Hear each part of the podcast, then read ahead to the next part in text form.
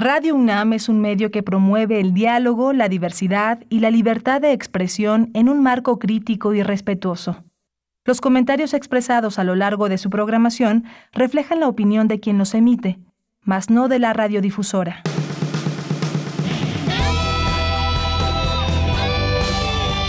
Prisma RU. Relatamos al mundo.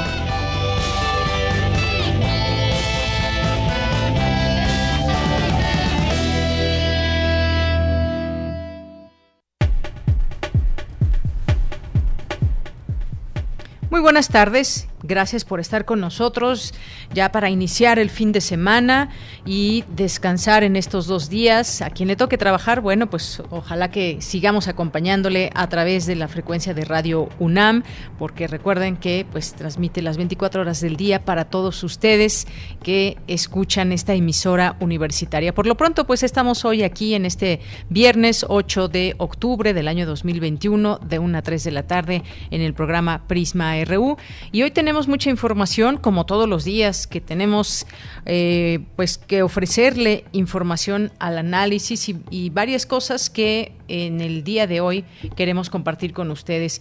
Una de ellas, pues, es el Día Mundial de la Salud Mental el próximo domingo y queremos hablar sobre ello, hacer algunas reflexiones, tocar algunos puntos con el doctor Óscar Alejandro Callero, psiquiatra, director médico de la clínica especializada en Neurocom, y con él platicaremos sobre este tema, el Día Mundial de la Salud Mental.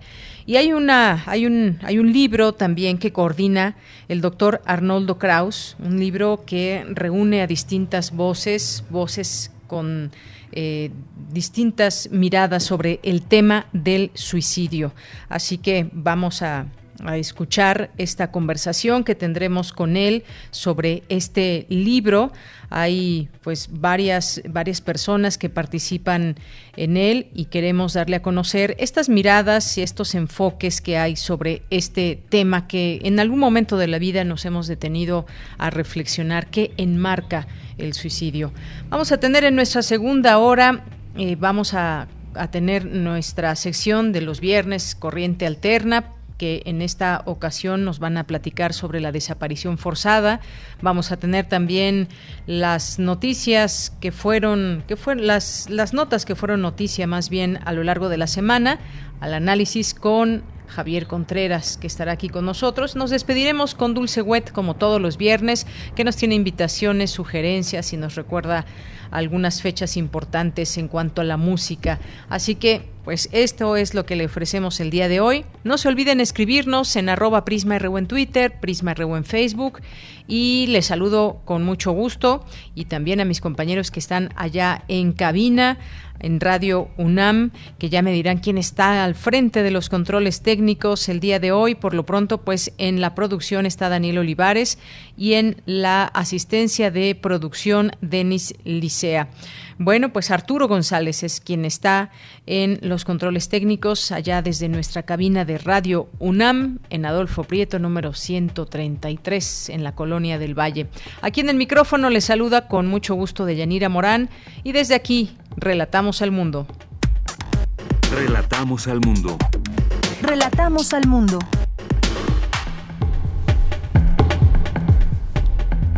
Y en este viernes, en el resumen, en la información universitaria, nace desde la UNAM el primer Festival Nacional por el Agua y los Bosques. Es un hecho único. Geópolis 3.0, Encuentro de Ciencias, Artes y Humanidades, entregó su estafeta a la Secretaría de Medio Ambiente y Recursos Naturales. La dignidad humana debe ser la base de nuestra respuesta ante los retos que nos plantea la nueva realidad, señaló Luis Raúl González Pérez, coordinador del programa universitario de Derechos Humanos. Necesario permitir la titularidad de sus derechos a niñas, niños y adolescentes, señala la doctora Mónica González Contró, al destacar que el 16.4% del total de las personas desaparecidas en nuestro país son menores de edad. Reflexionan cómo ha afectado la situación actual de pandemia a la impartición de justicia para las víctimas de feminicidio. Mañana, sábado 9 de octubre, es el Día Mundial de las Aves Migratorias. En el mundo hay aproximadamente 10.100 especies de aves. Sin embargo, sus poblaciones están declinando, advierte Adolfo Gerardo Navarro Sigüenza, que es coordinador del posgrado en Ciencias Biológicas de la UNAM. Y en nuestra información nacional, en este viernes, los gobiernos de México y Estados Unidos se reúnen en nuestro país para rediseñar la estrategia de seguridad y la cooperación en el combate al crimen organizado. Escuchemos al canciller Marcelo Ebrard. Esta es una reunión de trabajo dedicada a un entendimiento, que así lo hemos denominado, para sentar las bases y detallar un trabajo conjunto sobre seguridad, sobre salud y sobre comunidades seguras, desarrollo de nuestras comunidades. El día de hoy lo que vamos a hacer es revisar su contenido y darles a conocer a qué hemos llegado. Les diría que lo que anima este entendimiento en primer lugar es el respeto mutuo, el respeto al ámbito de cada cual, a nuestra soberanía, a la soberanía de los Estados Unidos. En segundo lugar, no es un acuerdo de cooperación cualquiera, es una alianza en materia de seguridad. Una alianza tiene otro nivel cualitativo distinto a un acuerdo de cooperación limitado. Entonces, una alianza es, tenemos un solo objetivo, tenemos confianza, nos respetamos y fijamos las bases de cómo vamos a trabajar. Entonces, este entendimiento es una buena noticia para nuestras sociedades porque va a permitir que tengamos mejores resultados. Finalmente de eso se trata. Vamos a dar buenos resultados para nuestras sociedades. Entendimiento y alianza son palabras que destaca el canciller. Por su parte, el secretario de Estado de la Unión Americana, Anthony Blinken, agradeció la invitación por parte de México para discutir los grandes desafíos que aquejan a los dos países. Asimismo, destacó que con este acuerdo se podrá enfrentar al narcotráfico y la corrupción, el tráfico de personas y el control de armas. Antes, el presidente Andrés Manuel López Obrador recibió en Palacio Nacional a los funcionarios de Estados Unidos, afirmó que el encuentro será respetuoso y se atenderán temas prioritarios para ambos países. Y en la información internacional, la periodista filipina María Reza y el ruso Dmitry Muratov recibirán el Premio Nobel de la Paz 2021 por su lucha por los derechos humanos en Filipinas y Rusia, anunció este viernes el Comité Nobel noruego con sede en Oslo. Hoy en la UNAM, ¿qué hacer y a dónde ir? A partir de hoy y hasta el próximo 17 de octubre, la Dirección General de Publicaciones y Fomento Editorial de la UNAM te espera en la vigésimo primer Feria Internacional del Libro del Zócalo, con diversas novedades editoriales, presentaciones de obras literarias y demás eventos que han preparado para ti. Podrás encontrarlos en el stand número 146 de la Feria Internacional del Libro del Zócalo. Para mayores informes, consulta las redes sociales de Libros UNAM. No te puedes perder la serie Miocardio, la génesis del sonido, espacio sonoro que lleva a la audiencia el origen, historia, actualidad y exponentes de la música popular alrededor del mundo, ofreciendo un momento de distensión y apreciación de la música, una atmósfera sensorial para la comunidad radio escucha, con el fin de difundir la riqueza musical popular que existe en el planeta Hoy viernes 8 de octubre, Miocardio nos ofrece la oportunidad de conocer al cantante y compositor mexicano Torre Blanca para disfrutar de su propuesta musical. Sintoniza nuestras frecuencias en punto de las 18.15 horas y su retransmisión los domingos a las 14.30 horas por el 96.1 de FM y 860 de AM. La Orquesta Sinfónica de la UNAM te invita a disfrutar de su temporada virtual Otoño 2021, que se llevará a cabo en directo desde la Sala Nezahualcóyotl todos los domingos en punto de las 12 horas del 10 de octubre al 5 de diciembre. Consulta la programación completa en música.unam.mx. Disfruta de la música universitaria y recuerda que no debemos bajar la guardia frente a la COVID-19.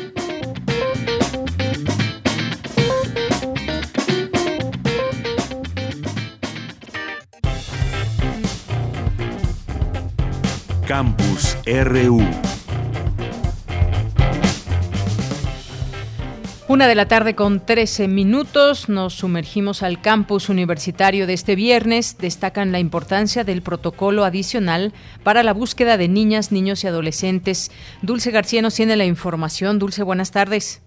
Claro que sí, Deyanira. Muy buenas tardes a ti al auditorio. Deyanira, la crisis de desaparición de personas en México llevó a la necesidad de un protocolo de búsqueda especializado de niñas, niños y adolescentes. Y es que, Deyanira, el 16.4% del total de personas desaparecidas en nuestro país son menores de edad.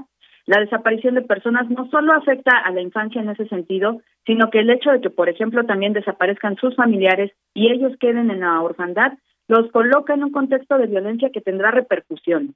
Así lo refirió la doctora Mónica González Contró, investigadora del Instituto de Investigaciones Jurídicas, eh, durante la mesa de diálogo Infancia y Desapariciones, ¿qué significa el protocolo adicional para la búsqueda de niñas, niños y adolescentes? llevada a cabo por dicha entidad universitaria y donde la académica añadió de Yanira que existe una vulnerabilidad jurídica hacia este sector de la población que les restringe la forma en la que ellos pueden ejercer sus derechos. Escuchemos por qué. Y por eso es necesario un enfoque diferenciado, un enfoque de infancia que implica toda una especialización y una consideración eh, acerca de cómo debemos tratar estos, estos casos, ¿no? Eh, la búsqueda, pero no solo la búsqueda, sino también cuando se encuentra a una niña, niño o adolescente ya sea con vida o, sin vida, ¿no? ¿Cómo debemos proceder? Y esto, pues por eso es una buena noticia tener un protocolo especializado, sobre todo en la medida en la que plantea la coordinación con otras autoridades que tienen una responsabilidad también directa en la garantía de los derechos de niñas, niños y adolescentes. Y bueno, Dayanira Mónica González Contró dijo que una parte muy importante de este protocolo es que reconoce a las niñas, niños y adolescentes como titulares de sus derechos y aboga, por ejemplo, por el respeto a sus puntos de vista. Escuchemos nuevamente culturalmente y precisamente por este no reconocimiento de la ciudadanía jurídica niñas, niños y adolescentes, normalmente este eh, derecho no a hacer oír su voz y a participar en lo que en lo que eh, les afecta, pues es un derecho que no está muy reconocido y que es extremadamente importante precisamente en el contexto de las de las de las desapariciones, ¿no? Incluso algo muy importante que hay que señalar es que en el proceso de redacción del protocolo participaron también gracias a la, a la intervención de de la Redim, eh, las voces de niñas, niños y adolescentes, lo cual pues es indispensable. Deyanira, la doctora Contró detalló que las niñas, niños y adolescentes tienen causas de desaparición específicas, como lo pueden ser los conflictos al interior de la familia, pues muchas veces son los menores quienes voluntariamente abandonan el núcleo familiar y ante lo cual pues es necesario escuchar cuáles son sus razones. Por otra parte, la doctora señaló que es necesario implementar más políticas para la prevención de desaparición de las niñas, niños y adolescentes. Destacó que debe, se debe recordar que hay una obligación del Estado de trabajar en los entornos familiares. Escuchemos nuevamente. Eh, tendemos también por estos estereotipos, ¿no? A pensar en niñas, niños y adolescentes siempre como sujetos de la patria potestad, ¿no? Y entonces en México tenemos una situación de niñas, niños y adolescentes institucionalizados, es decir, que viven en instituciones, que tampoco tenemos un diagnóstico claro de por qué ocurre este internamiento y que los coloca en una situación especial de vulnerabilidad. Cuando desaparece una niña, niño o adolescente en una institución y nos damos cuenta, la opinión pública lo sabe normalmente es porque hay un familiar que lo busca en la institución a la cual fue remitido. Pero si no, no tenemos manera tampoco de hacerlo, ¿no? El Estado mexicano no ha cumplido con su obligación de hacerse cargo ni siquiera de tener un registro completo de las instituciones de asistencia social. Deyanira, les cuento finalmente que la doctora añadió que es necesario trabajar con los estereotipos que tenemos actualmente, los cuales llevan a la misopedia, al adultismo y al adultocentrismo, es decir, a una visión de una sociedad construida desde una perspectiva adulta y que ve como inferiores a las niñas, niños y adolescentes, lo que ha repercutido en la normalización del maltrato a estos. Esta es la información de Yanira.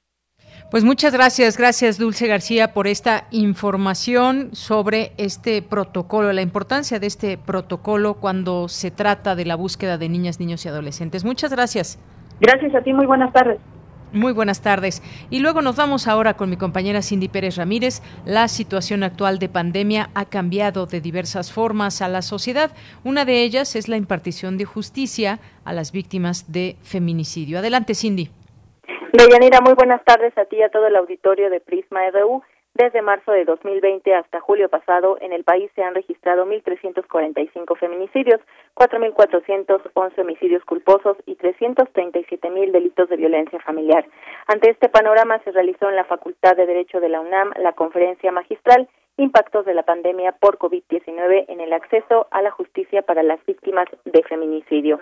La maestra Sayuri Herrera, titular de la Fiscalía Especializada para la Investigación del Delito de Feminicidio, expuso los trabajos que está realizando la Fiscalía a fin de contrarrestar este delito lacerante la actualización del protocolo de feminicidio acorde al nuevo sistema de justicia penal. Estamos trabajando también en un atlas de feminicidios en cuanto a que eh, se garantice el derecho a la verdad para la sociedad. ¿Dónde están ocurriendo los feminicidios? ¿Quiénes están perpetrando los feminicidios? ¿Qué relación tenían con las víctimas? Hay una alta incidencia de violencia familiar que genera prácticamente 2.000 o 3.000 carpetas de investigación este, mensualmente. Y la consolidación del modelo de atención a víctimas. Hemos buscado registrar a las víctimas ante la Comisión Ejecutiva de Atención a Víctimas para garantizar su acceso a la justicia. Cuando hay una víctima de feminicidio, una mujer es, madre de niñas, niños, tres niñas por cada caso, ¿no? Dos o, dos o tres niñas por cada caso de feminicidio, a veces una niña o un niño, ¿no?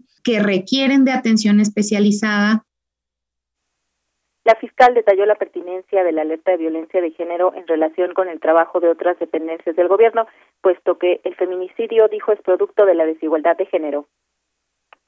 La alerta por violencia de género también ha generado, por lo menos acá en la Ciudad de México, la aplicación del programa Sendero Seguro. Y aquí en la Fiscalía, donde hemos detectado que ocurren feminicidios, hemos hecho de conocimiento también a estas instituciones para que allí se coloquen cámaras, para que allí se, se coloque un módulo de policía, para que se coloquen luminarias, sobre todo en lugares boscosos, Lalpan, Iztapalapa, Gustavo Amadero. En Iztapalapa es una alcaldía con mucha más densidad de población. Es de los lugares donde la población se encuentra más precarizada respecto del acceso a los servicios, no para estigmatizar de, ah, es que los feminicidios solo ocurren en Iztapalapa. Hay que explicarnos las razones estructurales de por qué en esos lugares la incidencia. Decía, en Tlalpan hay, hay zonas boscosas muy amplias que los agresores aprovechan para ir a depositar allí los cuerpos, ¿no? Entonces nosotros ahí hemos insistido, hay que colocar cámaras, de Yanira, en el proyecto de egresos de la Federación para el próximo año se prevé que la Secretaría de Gobernación destine 310 millones 451 mil 545 pesos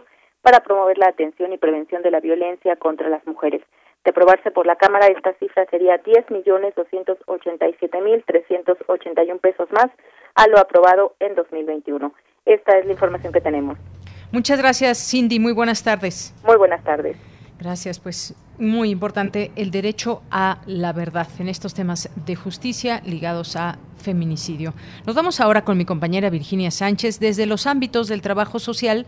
Luis Raúl González Pérez, coordinador del programa de derechos humanos, analiza el impacto de la COVID-19 en los derechos humanos. Cuéntanos, Vicky, muy buenas tardes. Hola, ¿qué tal, Deya? Muy buenas tardes a ti y al auditorio de Prisma RU.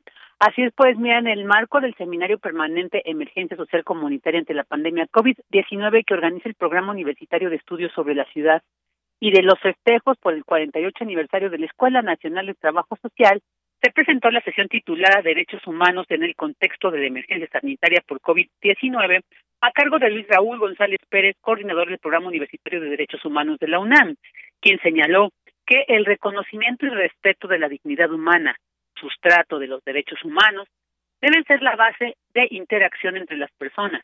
Y esta dignidad debe ser la respuesta que se dé ante los retos que nos plantea la nueva realidad. Y en ello, dijo, el trabajo social tiene un papel trascendental. Escuchemos. Más allá de fobias, deseos y expectativas, la información objetiva con que se cuente hace difícil sostener que estamos frente a una cuestión superada o lo suficientemente controlada, al menos esa es mi perspectiva para que empecemos a verla como algo del pasado. La convencia con esta enfermedad, así como con sus múltiples consecuencias en todos los ámbitos, forma parte ya de nuestro presente y va a condicionar, lo decía, buena parte de nuestro futuro. De la capacidad que tenga, que tengan las autoridades, pero también la propia sociedad para entender esta situación, para asimilar y aprovechar las lecciones que hasta ahora se nos han dado, dependerá el que podamos contar con un mejor entorno, para que las personas recuperemos los niveles de bienestar y calidad de vida previos a la llegada de la pandemia, o puedan aspirar a superarlos haciendo efectivos sus derechos humanos. El experto destacó que la pandemia de COVID-19, al demostrarnos su poder para alcanzar y afectar a cualquier persona, nos ha confrontado con el hecho muchas veces olvidado de que todas y todos somos iguales, que todas las personas compartimos una misma condición y naturaleza. Escuchemos.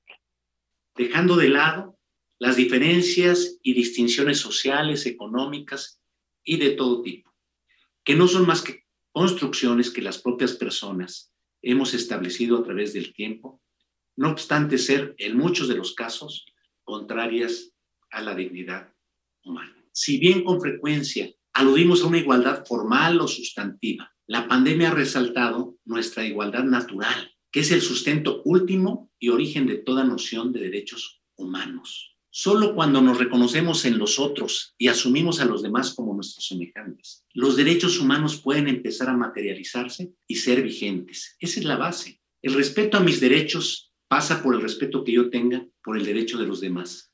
Y en la medida en que los derechos de todas y todos, todes, se respeten y preserven, es que va a ser posible empezar a hablar de una verdadera cultura de los derechos humanos. Esta pandemia, enfatizó González Pérez, nos trajo una corresponsabilidad social también.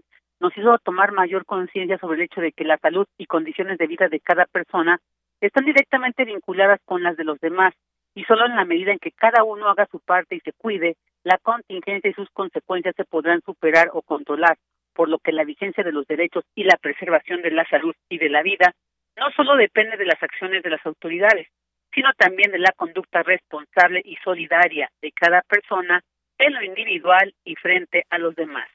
De ella, esta es la información. Vicky, muchas gracias por la información. Buenas tardes. Buenas tardes. Prisma RU. Relatamos al mundo. Porque tu opinión es importante, síguenos en nuestras redes sociales, en Facebook como Prisma RU y en Twitter como arroba PrismaRU. Es la una de la tarde con 25 minutos. El próximo domingo, 10 de octubre, eh, es el Día Mundial de la Salud Mental. Nos adelantamos para hablar de este, de este tema en este viernes. Algunos datos que es preciso conocer, que sepamos cómo, cómo van los números en el mundo, en México, pero sobre todo de qué se trata la salud mental, cuándo es importante acudir a un especialista, eh, cómo sabemos si tenemos una buena salud mental, pues son algunas preguntas que tendremos para el doctor Oscar Alejandro eh, Callero Subiate, que es psiquiatra y director médico de la clínica especializada Neurocom. Doctor, bienvenido, muy buenas tardes. Muy, muy buenas tardes, ya ¿cómo están todos? Muy bien, muchas gracias. Doctor, pues este día es muy importante para hacer una serie de reflexiones en torno a la salud mental, pero ¿qué es lo que debemos de saber para que, eh, pues como población, estemos enterados cuando hay algo o alguien, cuando hay alguien o nosotros mismos o alguien más que requiera un apoyo eh, especial en temas de la salud mental. Hay algunas afecciones que tenemos, hay dolores físicos, pero hay dolores también que van más allá de lo físico y que nos aquejan y que esto, si no lo atendemos, puede convertirse en un problema. ¿Qué nos puede decir de este día algunas cifras que nos pongan en contexto de nuestra salud mental? Sí, mira, primero, eh, eh, gracias por la invitación, es importantísimo pues la, la frase que utilizamos muchas veces en, en psiquiatría y sobre todo eh, de, de, grandes maestros como sin salud mental, pues no hay salud, ¿no? Eh, la definición de la OMS eh, nos, lo, nos, lo, nos lo propone como algo dinámico de bienestar que permite pues desplegar a las personas eh, todas sus habilidades, afrontar una vida cotidiana, trabajar de forma productiva, fructífera, hacer una contribución significativa. Eh, digamos que dentro del propio concepto de la salud mental viene viene las áreas en donde podríamos poner atención, ¿no?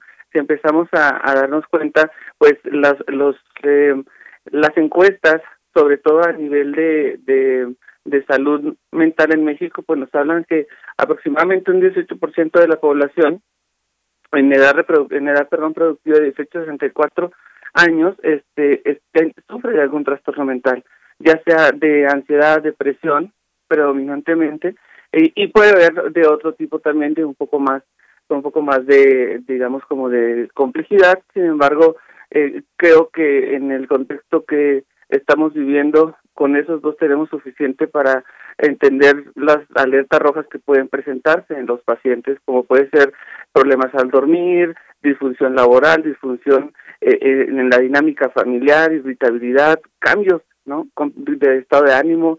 En los niños mencionabas muy bien, en los niños las quejas son más en el cuerpo, el dolor de cabeza, el dolor de, eh, de, estómago, y tenemos que prestar atención en, en el momento en el que se van presentando.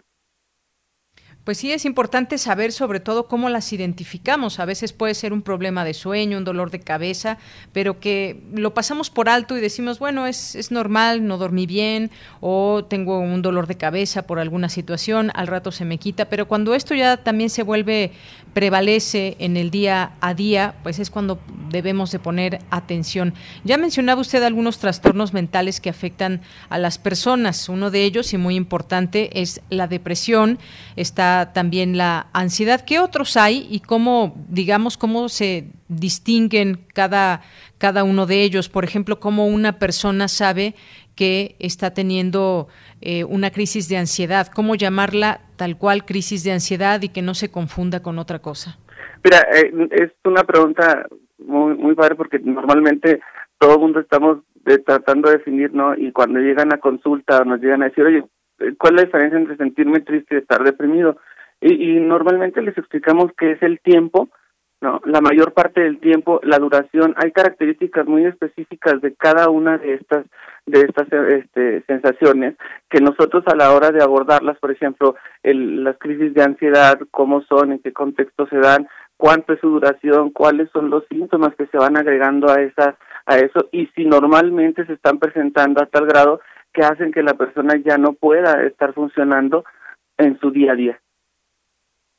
Y doctor, en este sentido, por ejemplo, pues en estas eh, algunos trastornos mentales que, que, tiene la población, digamos, algunos son más fáciles de tratar que otros o cómo se puede dividir, porque estamos hablando quizás de una depresión que pueda ser tratada eh, médicamente con fármacos, pero puede ser que también la persona presente un cuadro de angustia o de bipolaridad o incluso de esquizofrenia. ¿Hay algunas, eh, algunas de estos trastornos más difíciles que otros o cómo es? Claro, eh, mira, yo creo que todo, como todo en, la medicina tiene sus, sus grados y hay diferentes tipos de trastornos. Eh, creo que la cronicidad de, de un trastorno hablando de la esquizofrenia, en donde estamos eh, hablando que un 1% de la población mundial la padece y, y, a diferencia de eh, la angustia y la depresión, que son un 7%, el tratamiento, la variación de tratamiento, incluso el desgaste del propio cuidador, hay una hay una, una diferencia importante. Si esto eh, si esto le pudiéramos decir como eh, cuál pesaría más, pues bueno, hay, hay ciertas eh, patologías que pesan más en la cuestión económica y en la cuestión del cuidador. En un caso sería una esquizofrenia o un trastorno bipolar porque pues hay que hacer no un tratamiento y un, y un seguimiento de acompañamiento tanto terapéutico como eh, eh digamos farmacológico. Bien, doctor. Y ahora, ¿cómo, ¿cómo se diagnostican estas enfermedades mentales? ¿Cómo se llega a saber cuál exactamente tiene uno? Porque muchas veces, muchas veces sentimos que hay, que podemos tener síntomas normales de depresión, luego se me pasa, mañana será otro día, pero después tenemos una especie de, sentimos angustia o estamos eh, muy sensibles ante ciertas situaciones. ¿Cómo identificar cuando realmente ya necesitamos esa ayuda médica. O hay quien por ejemplo pues tiene eh, tiene conflictos con los demás pero pero no sabe exactamente qué está pasando y se pregunta eh, son los demás o soy yo cómo llegar a ese momento en decir bueno necesito un apoyo de alguien claro eh, yo, yo, creo que la parte más importante para aclarar en este punto sería pues la ayuda de un de un especialista o de un especialista en la salud mental eh, ya sea de primer contacto o ya irse directamente con un especialista de la salud mental como un psiquiatra, como un terapeuta certificado, eh, en donde, pues bueno, lo que nos va a ir contando el paciente, justamente como lo decías, ya hoy este, me siento mal, mañana también, ¿no? Este, ya antier se, me seguía sintiendo mal, era, es el tiempo lo que nos va a estar definiendo. La mayor parte del tiempo habitualmente los pacientes van a tener los síntomas, eh, va a haber ligeras variaciones o si lo queremos ver de esta forma, ligeras mejorías, eh, sin embargo se presenta la mayor parte del tiempo y como bien lo mencionaste, la, la disfuncionalidad en donde uno se tiene que hacer la pregunta de si seré yo o ya es que estemos como muy eh, sensibles a algunos aspectos, ¿no? Y ahí es donde eh, pues se, se les recomienda ir a buscar ayuda para nosotros definir justamente por medio de estos criterios eh, el, el, si es el, el manejo con, con fármaco o si es en conjunto.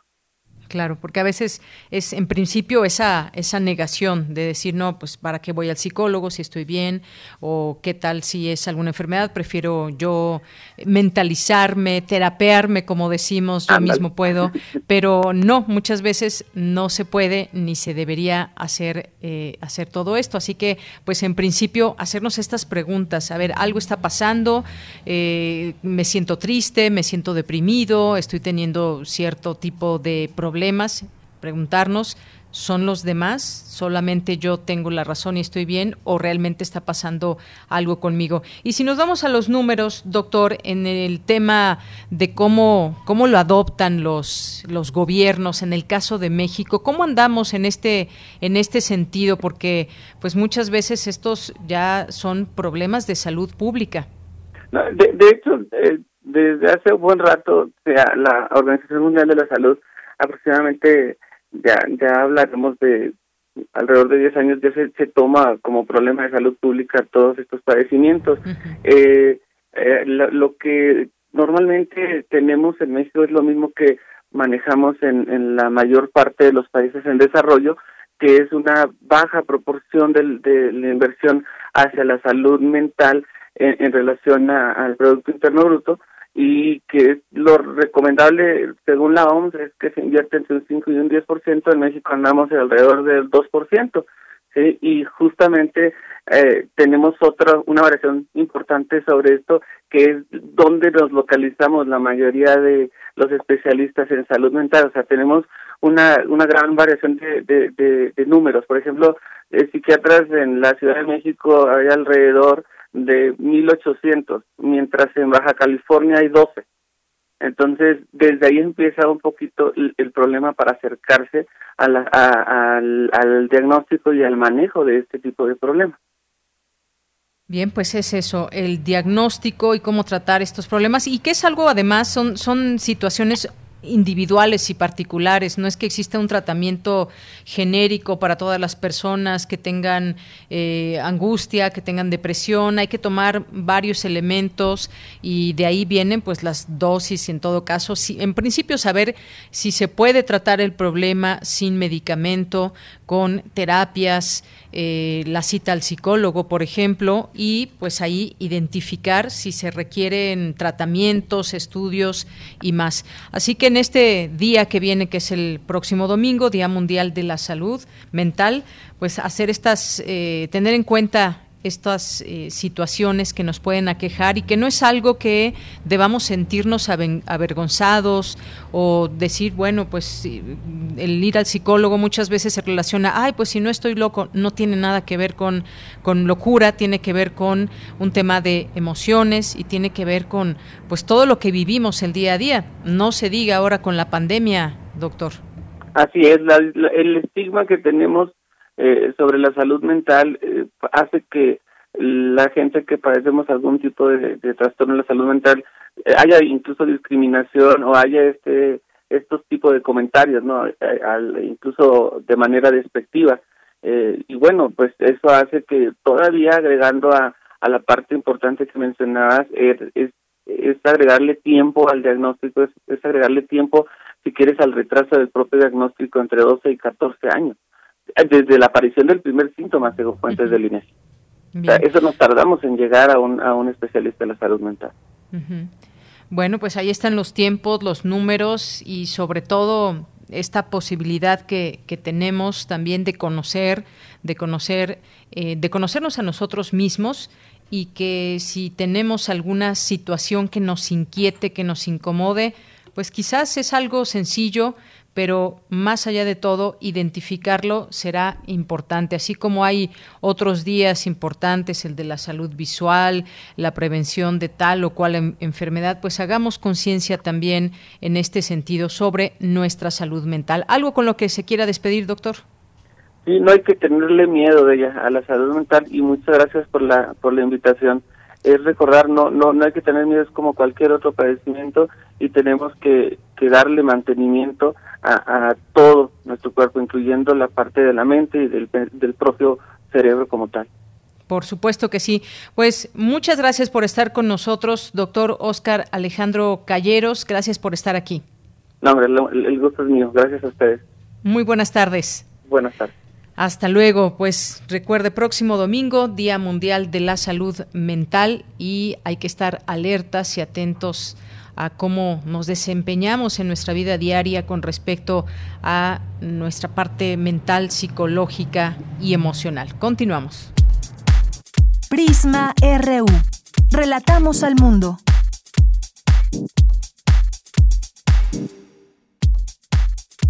Tu opinión es muy importante. Escríbenos al correo electrónico prisma.radiounam@gmail.com.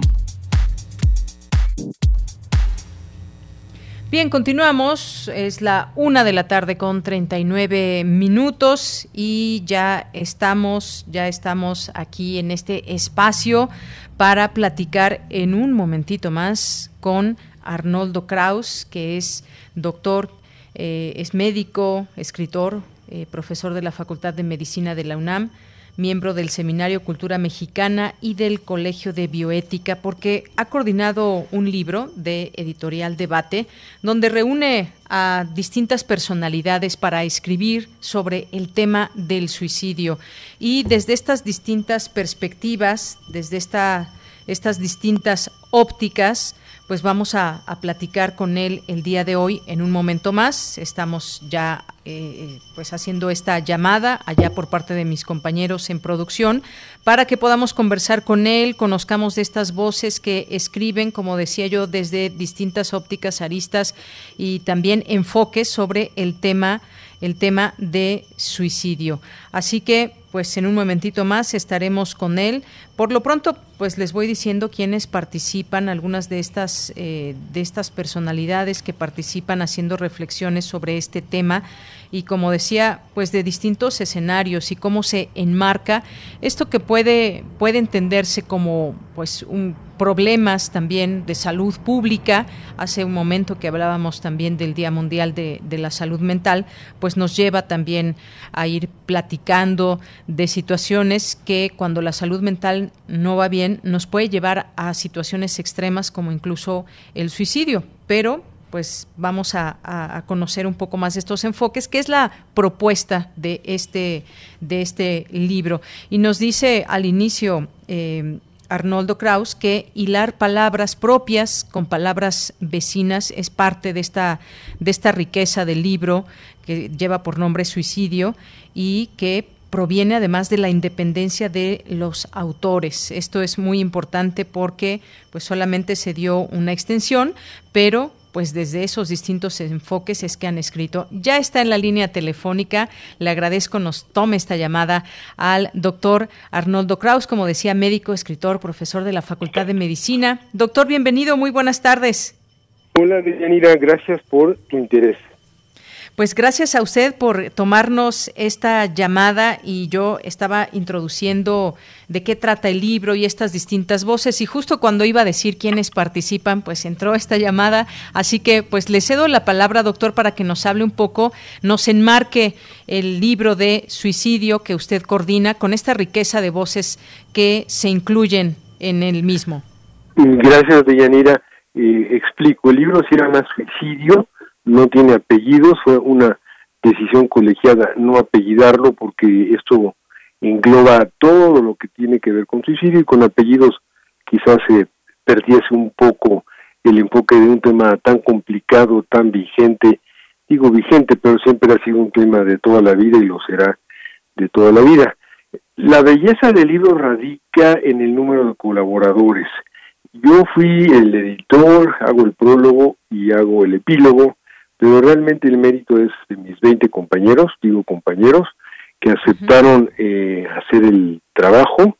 Y la otra belleza del libro es que es muy plural, no es un libro académico, es la mirada de gente que se dedica a la antropología, a la filosofía, a la medicina. Nuestro querido rector escribe un capítulo, eh, un médico, eh, hay un segundo médico que escribe, eh, hay economistas, hay políticos, en fin, es una playa de, gente que opina y eso lo hace muy rico. Dije que no es un libro académico, lo cual implica que lo puede leer cualquier persona que tenga interés en el tema.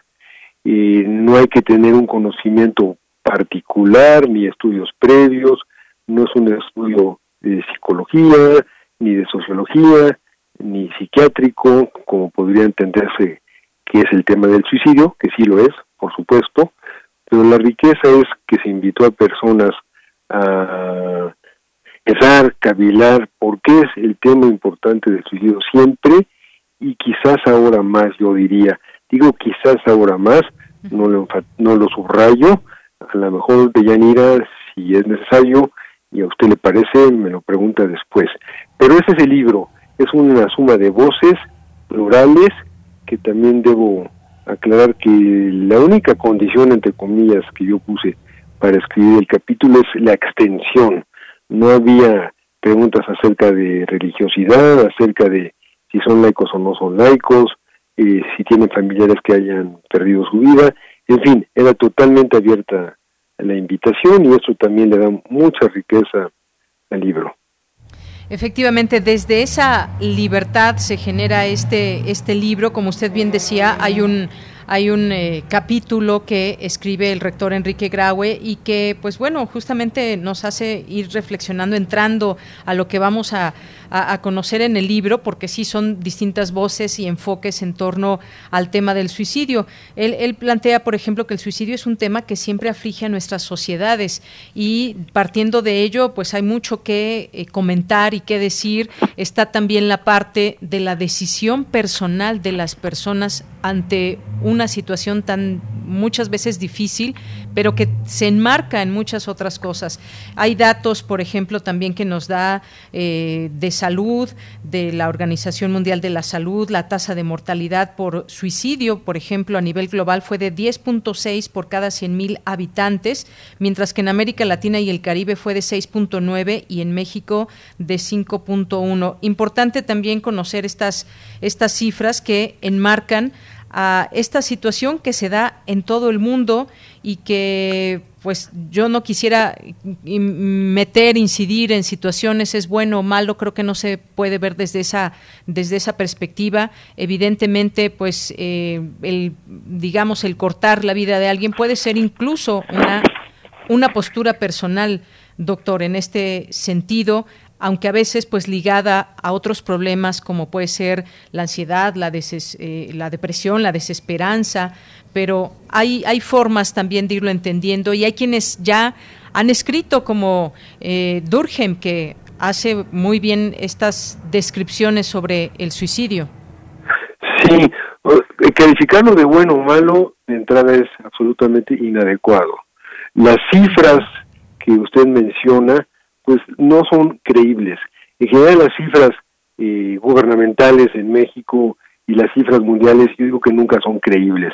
Se comprometen con dar cifras y cifras y cifras de todo y en un tema tan ríspido y complicado como el suicidio son menos creíbles por el simple hecho de que muchísimos familiares, no sé el porcentaje por supuesto, ocultan que la causa de la muerte fue suicidio y lo ocultan por no ser estigmatizados y no estigmatizar al muerto, porque aunque parezca absurdo, estigmatizar al muerto deja heridas en la familia, en la familia viva que está eh, eh, con una ligazón con la persona que se suicidó. Las cifras no las creería, como no creo casi nunca las cifras que dice la OMS o la OCDE que son para adornar los datos y las cifras de salud en México pues les creo menos porque tienen un tejido muy endeble, muy frágil, en todo, como lo vemos en el COVID, por decir algo.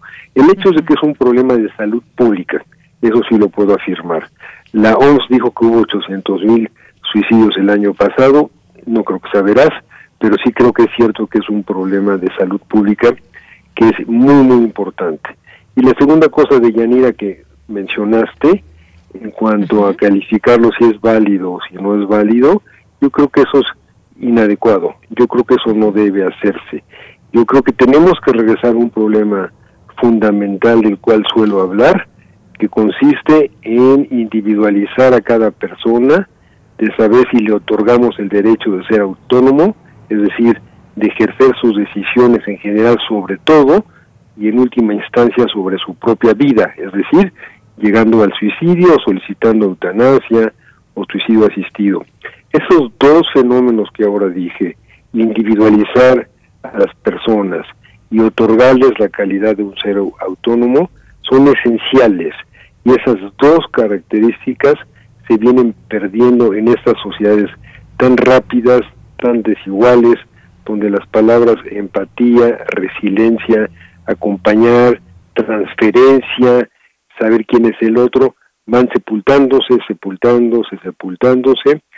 Yo creo que estamos en el inicio de lo posthumano, como afirman varios eh, filósofos y pensadores. Lo que mencionabas de Durkheim, en algún sentido sigue siendo vigente, y mi querido amigo Roger Bartra lo rescata en su magnífico ensayo incluido en este libro. Efectivamente, ahí nos describe los tipos de suicidio que dio a conocer en su momento Durkheim.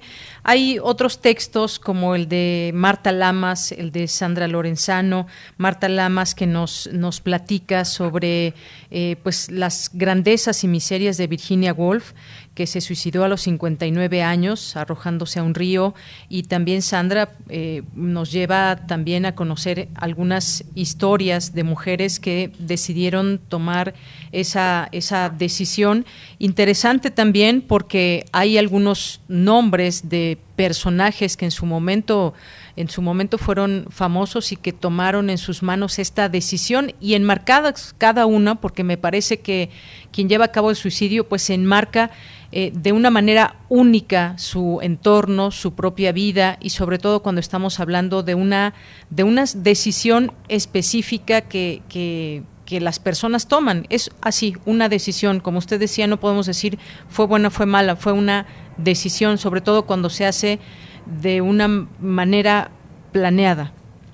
Bueno, también se me hace inadecuado decir si es un acto de valentía o de cobardía, que es otro, otras ideas que se manejan continuamente. Yo creo que hay que eh, alejarnos de eso.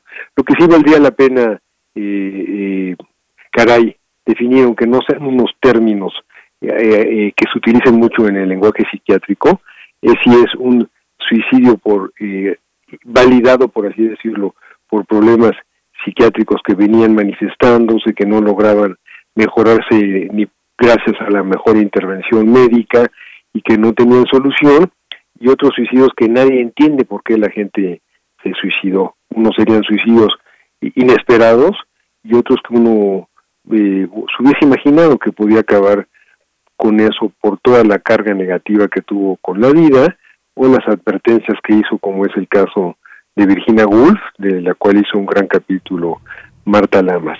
Vuelvo a lo mismo, cada muchas personas que se suicidan tienen razones muy poderosas para hacerlo.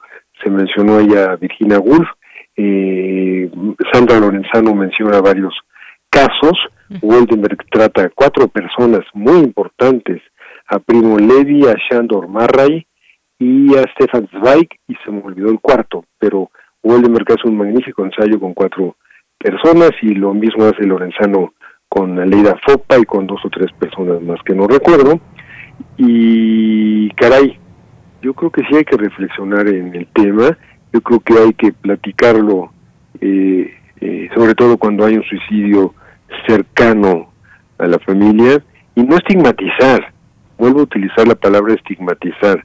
Ayer tuve otra entrevista y dije que no sabía y sigue sigo sin saber, pero creo que en Yucatán las cifras de suicidio en jóvenes en la época de la pandemia han aumentado mucho, prometo ir a revisarlo ahora, y creo que también este fenómeno tan espantoso de estigmatización contra los homosexuales también ha aumentado un tanto la tasa de suicidios en ellos. Debo verificarlo, pero creo que es veraz lo que acabo de mencionar. Entonces regreso, no estigmatizar, respetar la autonomía, que es un problema para los religiosos que no respetan la autonomía, y saber quién es cada persona, quién es cada individuo que hace lo que hace. Hablando del suicidio, pues muchos saben lo que hacen, ¿eh? debo decirlo eh, concretamente, y a veces lo hacen para evitar el sufrimiento de la gente que está a su alrededor. ¿Es crudo lo que digo? Sí, sí es crudo lo que digo. ¿Es real lo que digo? Sí, es real lo que digo. Así es, bueno, el suicidio siempre pues impacta. Y también desde otras eh, otra digamos visión de todo esto nos comparte sus puntos de vista Vicente Quirarte que es doctor en literatura mexicana y, y dice por ejemplo el que va tiene la voluntad pero carece de la capacidad para quedarse eh, dice, quienes permanecen no imaginan que hacerlo es resistir, mantener a raya al enemigo que está esperando a su víctima en casa y agrega más adelante, quienes nos quedamos de este lado no imaginamos los sufrimientos del que se va. Nuestra alegría irresponsable, biofílica y natural no puede comprender cabalmente esa conducta que nos parece excéntrica. El capítulo de Vicente es bellísimo, es un lenguaje poético extraordinario él es poeta. Vicente tiene por lo menos, y yo creo que lo escribe en el libro, dos suicidios muy cercanos, su padre y su hermano, si no me equivoco creo que otro hermano. Para Vicente el tema es un tema vivo por sus muertos y porque lo reflexiona desde el punto de vista poético y filosófico como suele hacerlo Vicente.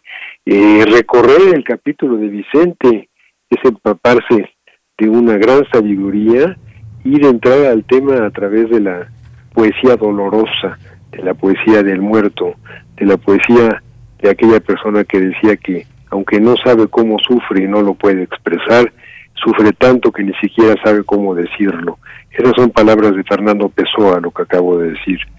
Y en fin, es un libro interesante, auditorio, y, y no, no, no por mí, sino por el número de grandes, grandes colaboradores que tengo. Por supuesto, sí, es un, libro que además, como usted dice, no se necesita un conocimiento previo, no es un libro técnico, eh, son algunos eh, ensayos que nos muestran desde qué óptica se puede mirar el tema del, suicidio. Hay también eh, un, uno de estos ensayos de Asunción Álvarez del Río y, y en alguna parte se pregunta quién en su sano juicio prefiere morir este es el prejuicio que subsiste ante el suicidio y que me parece que está muy estigmatizado, doctor, el tema del suicidio, otros que le llaman la puerta falsa y así una serie de, situaciones y de condiciones, visto por ejemplo desde la religión, es un pecado el suicidio y hay ejemplos de cómo a muchas personas pues eran indignas de un ritual como se merecía porque se habían quitado la vida. Todo esto también es parte de lo que encontramos en, en el libro. Es correcto, es correcto, todo está en el libro de la religión judía, la persona que se suicida eh, se entierra junto a la barba, porque no se acepta en la religión judía que la gente se quite la vida. En ninguna religión se acepta, en el catolicismo tampoco. Quizás lo comprenden mejor algunos sectores del budismo. Pero finalmente Kraus, yo pienso que uno es dueño de su vida y tiene derecho de hacer lo que quiera con su vida, intentando no dañar a los demás, que es parte de la autonomía. Dije intentando, porque muchos suicidios sí dejan una lesión permanente y profunda en la gente que se queda, pero muchos seres cercanos de personas que se suicidan y que sufrieron tanto, tanto, tanto, tanto, que comprenden el acto y sienten que ya se liberó del sufrimiento esa persona y ellos también. Dos universos diferentes, acabo de mencionar. Claro, y bueno, no dejar de mencionar algunos otros de los autores de estos ensayos, como Marisa Velastegui Goitia Rius, está el doctor Antonio Lascano Araujo, que bueno, también muy eh, muy elocuente en sus palabras y cómo pues trae también eh, la ópera en este sentido para recordar algunos de los pasajes que están impresos con este tema del, suicidio. Eh, está también la doctora Eunice Rendón, que también nos habla del suicidio y nos da algunos números, gráficas en torno también a situaciones o casos cuando una persona consume alcohol, consume drogas y cómo pues muchas veces también es, es posible evitar el, suicidio porque quizás se está pasando y se está atravesando por una situación difícil y cómo pues también se puede, digamos, meterse ahí en algún punto donde se pueda evadir a la persona de estos pensamientos. Laura Pacheco, que figura en el libro, y que tiene un gran capítulo, y que ella ha sido editora, traductora, está toda su vida llena de libros desde su casa materna, ella me ha dicho que ni siquiera en inglés, digo ni siquiera en inglés porque es donde más se producen libros, eh, hay un libro tan plural. Eso lo hace muy interesante, repito. Eh, tú ya mencionaste muchas voces diferentes, faltan algunas, no importa, pero son voces bien diferentes y eso le da yo creo que un gran valor al camino, al recorrido que uno puede hacer del libro. Te pueden gustar algunos capítulos y otros no, pero el promedio es muy bueno de, los, eh, de la calidad de los capítulos. Así es, está también el de Jesús Ramírez Bermúdez, eh, médico especialista en psiquiatría, que, nos ilustra muy bien de algún, eh, algunos casos que incluso pues él, él, trató directamente a una, a una persona y cómo se eludió afortunadamente a esta persona de quitarse la vida y después de esa ese momento que, pasó en su vida no ha vuelto a tener un episodio como tal y muchas eh, muchas otras historias que podemos conocer pero sobre todo estos enfoques en libertad doctor. También sucede lo inverso ¿eh? cuando se salva una persona del suicidio se enojan mucho las personas que fueron salvadas se molestan. También sucede eso. Algunos como dice Jesús Ramírez lo agradecen y otras lo condenan Efectivamente. Pues sí, es muy interesante, me pareció, con esa palabra describiría, con esta riqueza de distintas voces. No dejar de mencionar también, ya se nos acabó el tiempo, doctor, pero a Eduardo Matos Moctezuma, que nos habla de ese México antiguo donde también se llevaba a cabo el suicidio. Y ahorita se me escapa el nombre, pero también una reflexión en torno a si los animales se suicidan. ese es un gran texto de Beatriz Banda es un texto bellísimo, ella es veterinaria, es profesora en la Facultad de Veterinaria. Y pues el libro es tan rico que, espero que, lo lea la gente que lo interese el tema. Y ayer bromeando y no bromeando decía que ya estamos cocinando el libro Suicidio 2. Muy bien, pues mire que yo lo disfruté muchísimo, me gustó conocer toda esta diversidad de enfoques, así que desde aquí lo recomendamos, Suicidio de el coordinador Arnoldo Kraus de Editorial Debate. Muchas gracias, doctor, por estar con nosotros aquí en Radio UNAM. Al revés, gracias por su interés y mi casa es la UNAM, así que hablar en Radio UNAM me hace estar contento. Gracias, doctor. Le mando un abrazo. Hasta luego. Para usted, muchas gracias. Muy buenas tardes. Bien, pues ya nos tenemos que ir al, corte, al corte. Fue el doctor Arnoldo Kraus, médico, escritor, profesor de la Facultad de Medicina de la UNAM con este libro. Ya tendremos oportunidad de leer Suicidio 2, ya nos adelantó, pero por lo pronto queda esta, eh, queda esta recomendación. No, no se asusten por el título, ni mucho menos. La verdad es que podemos encontrar muchas eh, ópticas desde donde mirarlo y entender, sobre todo comprender este tema. Vamos a hacer un corte, regresamos a la segunda hora de Prisma RU. Relatamos al mundo. Relatamos al mundo. 2021. 700 años del fallecimiento de Dante Alighieri, poeta florentino. Jorge Luis Borges, con respecto a la Divina Comedia, decía, he fantaseado una obra mágica, una lámina, una pintura que también fuera un microcosmos. Lo que fue, lo que es y lo que será, la historia del pasado y la del futuro, las cosas que he tenido y que tendré. El poema de Dante es esa lámina de ámbito universal. Fue un gran poeta de la historia del hombre hasta esa época y sobre todo un gran poeta. Por eso yo creo que ha sido Dante uno de los más grandes poetas, no solamente de esa época, sino de la historia. Homero Aridgis, poeta. Dante Alighieri, 96.1 FM, 860 AM. Radio UNAM, Experiencia Sonora. Aire recibes, metal vibrante brisa que orienta a los extraviados y estremece a los amorosos. La música para trompeta, salsa, jazz, balada, está en Viento de bronce. Con Juan Arturo Brennan, lunes a viernes 6.40 de la mañana y 15 horas. Radio UNAM. Experiencia sonora. El corazón es la caja de ritmos que orienta nuestro camino. Sigámoslo. Que la música sea su alimento. Miocardio, la génesis del sonido. Una transfusión sonora de Radio UNAM para tus oídos. Viernes, 18.15 horas. Retransmisión, domingos a las 14.30 horas. Radio UNAM, experiencia sonora.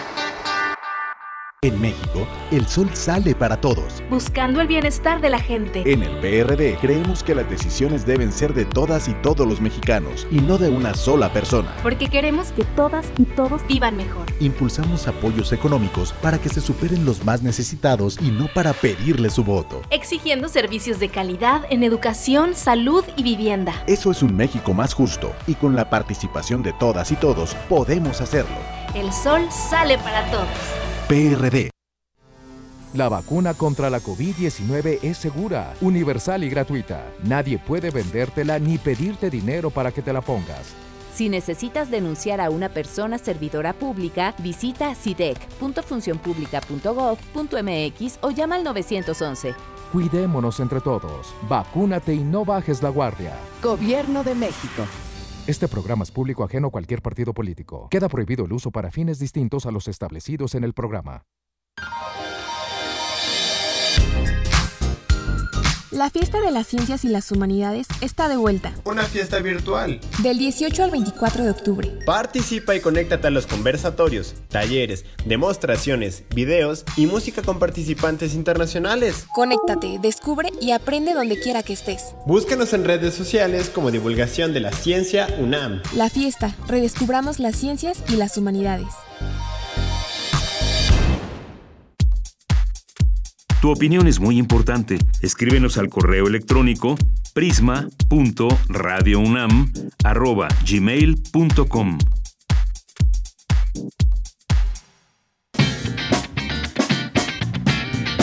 Mañana en la UNAM, ¿qué hacer y a dónde ir?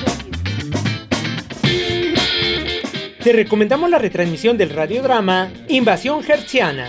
Esta serie adapta y actualiza de manera libre leyendas populares y relatos clásicos de la literatura del siglo XIX, centrados en los géneros de fantasía, la ciencia ficción, la épica y el horror.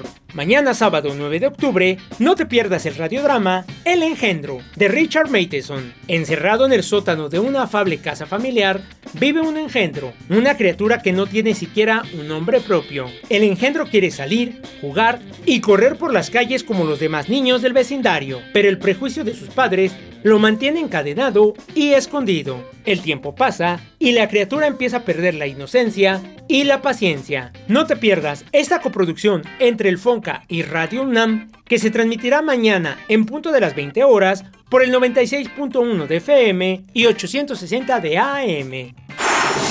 No te puedes perder una emisión más de la serie Violeta y Oro, todas las voces, coproducción entre Radio UNAM y la Coordinación para la Igualdad de Género de nuestra máxima casa de estudios, bajo la conducción de la doctora Sandra Lorenzano. Esta revista radiofónica busca generar diálogo, análisis y reflexión en torno a la perspectiva de género, las diversidades sexogenéricas y sus respectivos ecos en la cultura. En este programa convergen el espíritu crítico, la libertad de expresión, el rigor de la investigación, la creatividad del medio sonoro y la palanca transformadora de la Universidad Nacional. Dicen que el fútbol es el deporte más hermoso del mundo, y lo es, sobre todo cuando es diverso e igualitario. Este domingo 10 de octubre, Violeta y Oro explorará la brecha de género en el fútbol, por lo que se hablará sobre la prohibición en Brasil y la disparidad salarial en México. Como invitadas estarán la periodista Marion Reimers, Lucía Rodríguez Güemes, jugadora de Pumas femenil,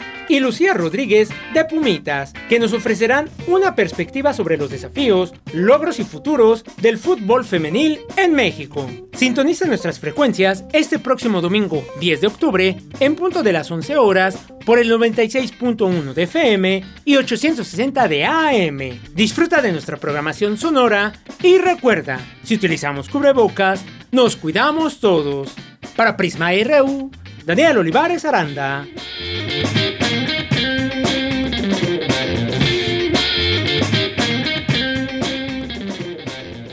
Bien, pues ya estamos de regreso en esta segunda hora de Prisma RU. Gracias por continuar en esta sintonía del 860 de AM y del 96.1 de FM y en www.radio.unam.mx y siempre contentos de recibir sus mensajes en este fin de semana y todos los días que están ahí pendientes, que están atentos, que nos mandan preguntas, fotos, videos y más. Muchas gracias, gracias a todos ustedes como eh, público Radio Escucha.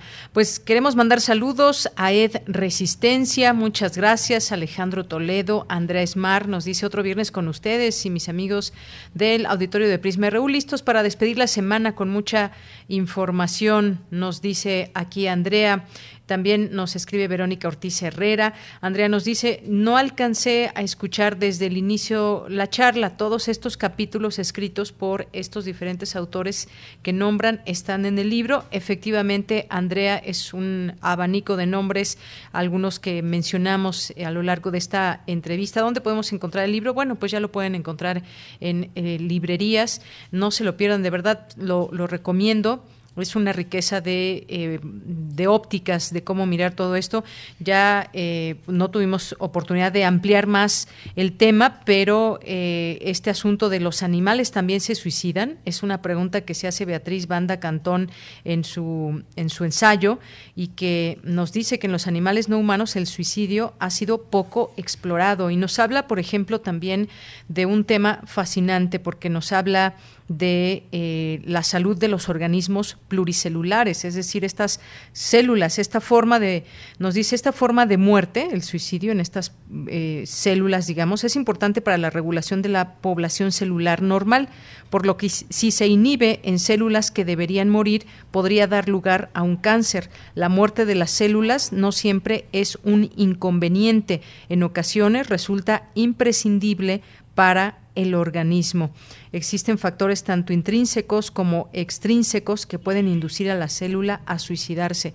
Miren nada más qué interesante me, me pareció también esto que nos plantea desde este ensayo Beatriz Banda y algunas otras cosas. Otra pregunta, por ejemplo, ¿se requiere tener emociones y vida mental para suicidarse?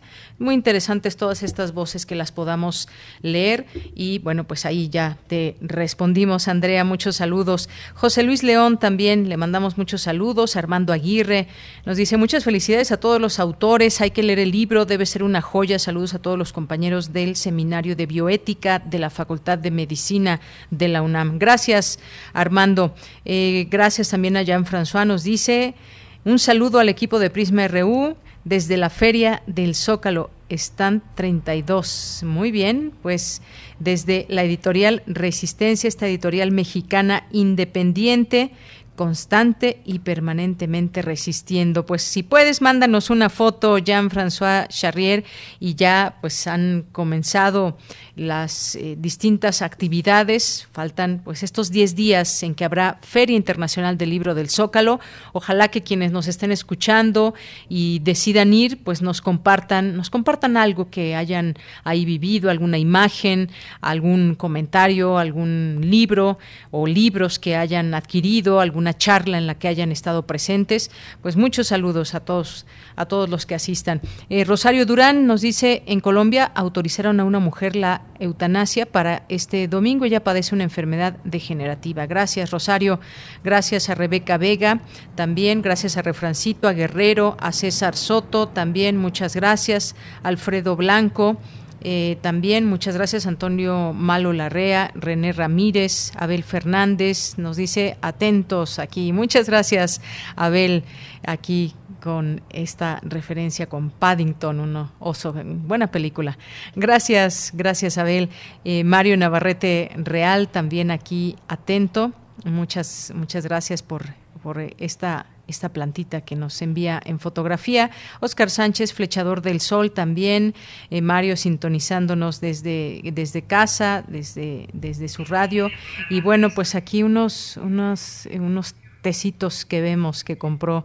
Muchas gracias, María de Jesús, también a todos ustedes que están aquí pues con nosotros haciendo esta esta compañía. Muchas gracias y a los que se sumen también, aquí lo seguimos leyendo como a Natasha Nath que nos escribe Analí Arias. Saludos, muy interesante el tema del suicidio. Voy a adquirir el libro. Gracias, Analí. Yo sé que, les va a gustar porque está visto desde estas distintas em, personalidades, además, que abordan este tema. Bien, pues nos vamos a la información. En un hecho único, Geópolis 3.0, Encuentro de Ciencias, Artes y Humanidades de la UNAM entregó su estafeta a la Secretaría de Medio Ambiente y Recursos Naturales para dar paso a la creación del primer Festival Nacional por el Agua y los Bosques, donde se replicará el modelo de los festivales universitarios y alcanzará a todas las entidades federativas. Vamos a escuchar a Manuel Suárez Lastra, director del Instituto de Geografía de la UNAM. Simplemente decir que es precisamente a través de la ciencia y del trabajo de los científicos que sabemos que tener un medio ambiente limpio es bueno para el ser humano, que saber que, eh, cuáles son los problemas que conllevan el no cuidar el medio ambiente es un resultado del trabajo de los científicos y de la ciencia. Y en ese sentido creo que es muy importante eh, que el pasar la estafeta al gobierno federal represente que los científicos y que las este, entidades académicas del país podemos trabajar junto con el gobierno, eh, de manera conjunta, para que también el gobierno tome decisiones informadas basadas en hechos científicos. Bien, pues ahí las palabras del doctor eh, Manuel Suárez Lastra y eh, siempre muy interesante todos estos eventos. Un festival como este, que ya en su momento tuvimos también oportunidad de platicar con el coordinador, pues es una suma de esfuerzos, voluntades, de conocimiento. A veces, a veces eh, nos perdemos estas oportunidades de conocer eh, a muchas personas que están dedicadas al conocimiento, al estudio y que no, y de que de ellas podemos aprender mucho. Así que, pues, importante este festival ahora que pasa esta estafeta y enhorabuena a quienes lo pudieron disfrutar, Geópolis 3.0. Nos vamos ahora con mi compañera Cristina Godínez. El 9 de octubre, mañana, es el Día Mundial de las Aves Migratorias. Adelante, Cristina. Buenas tardes, Deyanira. Un saludo para ti y para el auditorio de Prisma RU. El Día Mundial de las Aves Migratorias se celebra en todo el mundo dos días cada año. Esto es el segundo sábado de mayo y el segundo sábado de octubre. Se trata del único programa integral de sensibilización y educación en la materia. En este sentido, cabe señalar que en el mundo hay aproximadamente 10.100 especies de aves y, de acuerdo con cada región, de 25 a 30% son migratorias. No obstante, los números de sus poblaciones se han ido reduciendo en pocos años. El coordinador del posgrado en Ciencias Biológicas de la UNAM, Adolfo Gerardo Navarro Sigüenza, comenta que el proceso de migración está en peligro. La migración como proceso está en peligro en el sentido de que esos cambios de los hábitats, ese cambio climático y la, alteración de los hábitats, han producido que cada vez tengamos poblaciones más pequeñas de aves migratorias en sitios donde antes eran muy ricas, ¿no? El también integrante del Departamento de Biología Evolutiva de la Facultad de Ciencias refiere que la transformación de los ecosistemas ha provocado la extinción de varias especies. Además, señaló que nuestro país es centro de distribución de numerosas especies. México es centro de distribución de muchas especies de Norteamérica, ¿no? O sea, pasan algunas más de la mitad del año aquí en México. Solo van a reproducirse Canadá, al norte de Estados Unidos, pero gran parte de su tiempo están como migrantes aquí en México. El especialista señala que el número de especies cambia de región en región. Por ejemplo, en Estados Unidos y Canadá hay aproximadamente 650 especies de aves, de las cuales 350 son migratorias, En México tenemos cerca de 1.100 especies de aves, 25% de las cuales se mueven a otras latitudes y un número importante de ellas son las que vienen del norte en invierno. Deyanira, este es mi reporte. Buenas tardes. Muchas gracias, gracias Cristina Godínez. 1100 especies de aves en México. ¿Cuántas, ¿Cuántas conocen? ¿Se han puesto a pensar? Bueno, las que vemos cuando vamos caminando por la calle eh, son distintos tipos de, tipos de aves, pero algunas otras que no son fácil de ver en, en la ciudad. Ahí, cuando tengan oportunidad, hay un lugar muy bello en, en San Luis Potosí donde se puede apreciar el vuelo de los vencejos, así se llama esta ave, que hacen un recorrido durante el día y regresan a esta especie de cueva por la noche. Es un espectáculo maravilloso, maravilloso. Así que, pues, el Día Mundial de las Aves Migratorias, el día de mañana. Y estamos hablando de aves en general, pero específicamente de estas que nos habló mi compañera Cristina, aves migratorias. Bien, pues nos vamos ahora con Radio Francia Internacional.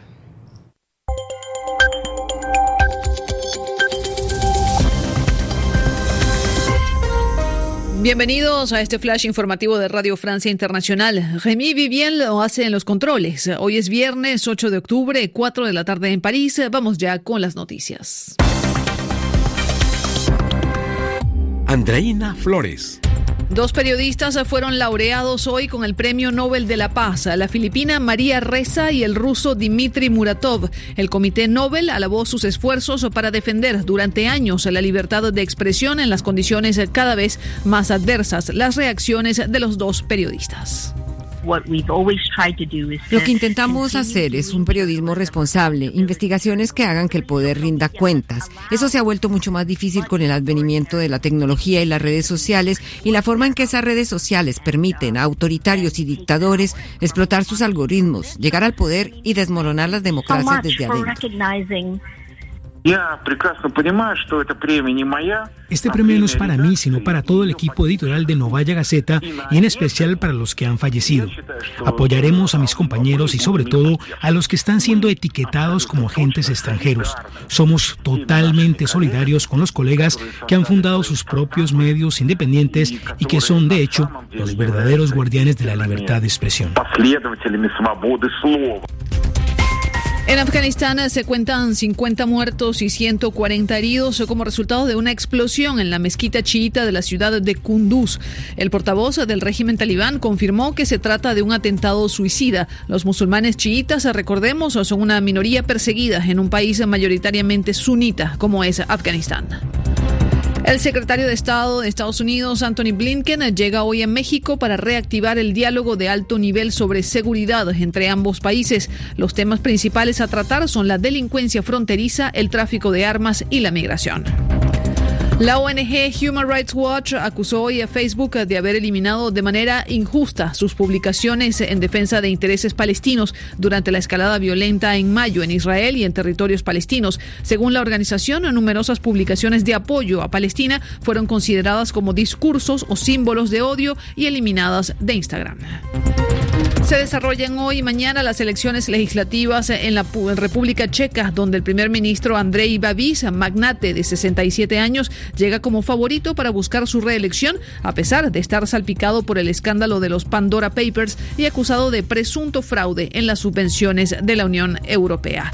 Y un busto de Napoleón realizado por el escultor francés Auguste Rodin será subastado el sábado en Hong Kong después de su descubrimiento por casualidad en 2014 en una alcaldía de Estados Unidos. Porque tu opinión es importante, síguenos en nuestras redes sociales, en Facebook como Prisma RU y en Twitter como arroba PrismaRU. Prisma RU. Relatamos al mundo.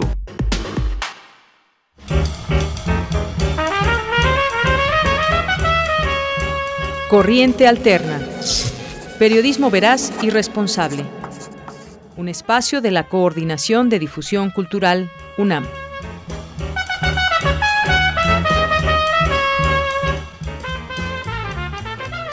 Bien, pues estamos ya en Corriente Alterna esta sección de la Unidad de Investigaciones Periodísticas y en esta ocasión nos acompaña Rafael Lozano como parte de esta unidad que nos va a presentar un trabajo ligado a la desaparición forzada. ¿Qué tal Rafael Lozano? Bienvenido, muy buenas tardes.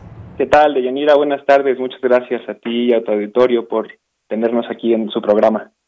Qué gusto escucharte y sobre todo que nos platiques sobre este, sobre este trabajo periodístico ligado a la desaparición forzada. Sí, muchas gracias.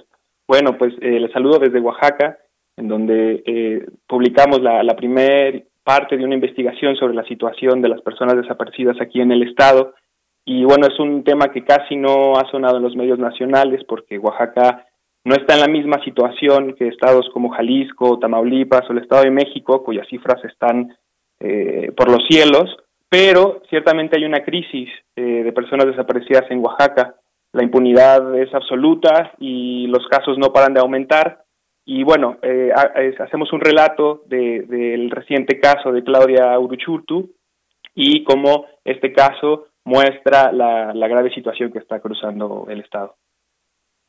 Una situación grave, como dices, y que siempre importante hacerla visible porque conlleva esta situación, la desaparición forzada, pues justamente eh, la participación eh, puede ser en muchos casos de autoridades y a veces ligados estos temas con algún tipo de persecución, no siempre, digo, hay, hay casos variados en todo ese tema de la desaparición forzada.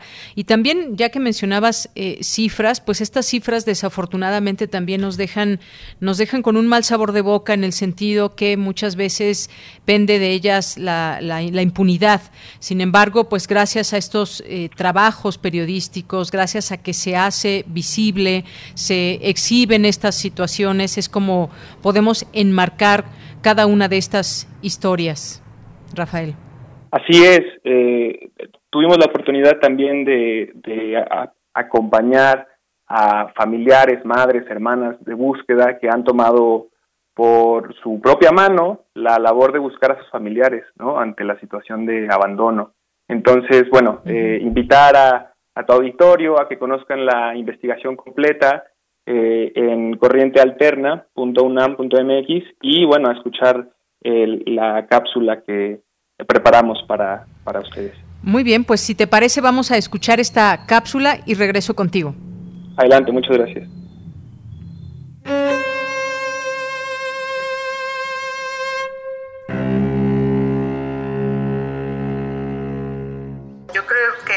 Alrededor de las diez y media por ahí, este, ahí es cuando empiezan los madrazos. O sea, se cuenta que este, los mismos del pueblo se dan cuenta de que están los policías vestidos de civil, los policías municipales vestidos de civil, y entonces los identifican, ahí es donde se empieza, empieza el altercado y entonces mucha de la, de la gente se repliega y ahí es cuando tú ves a Claudia. Claudia se voltea y les dice, es que, ¿qué chingados estamos haciendo aquí? O sea, es que este, esto, esto, esto no se arregla así, esta no es la forma de arreglar las cosas, no deberíamos de estar aquí. Y después ella, ella se va. Y esa es la última vez que se le ve a Claudia.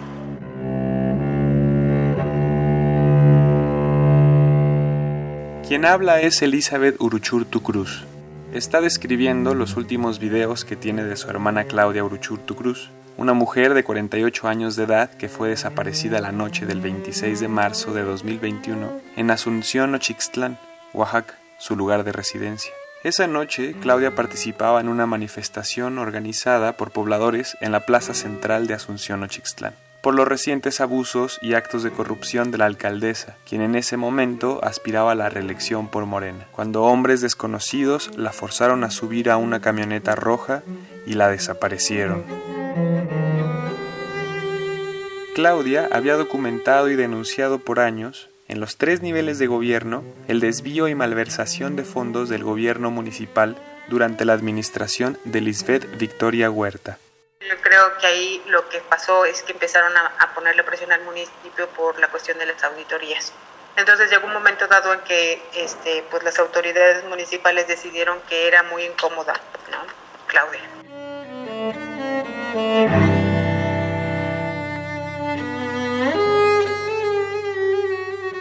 La alcaldesa Lisbeth Victoria Huerta fue detenida el 7 de mayo de 2021 junto con dos de sus colaboradores cercanos. Otras dos personas fueron detenidas el 22 de julio del mismo año. Se les acusa de estar implicados en la desaparición de Claudia y todavía se encuentran en espera de sentencia.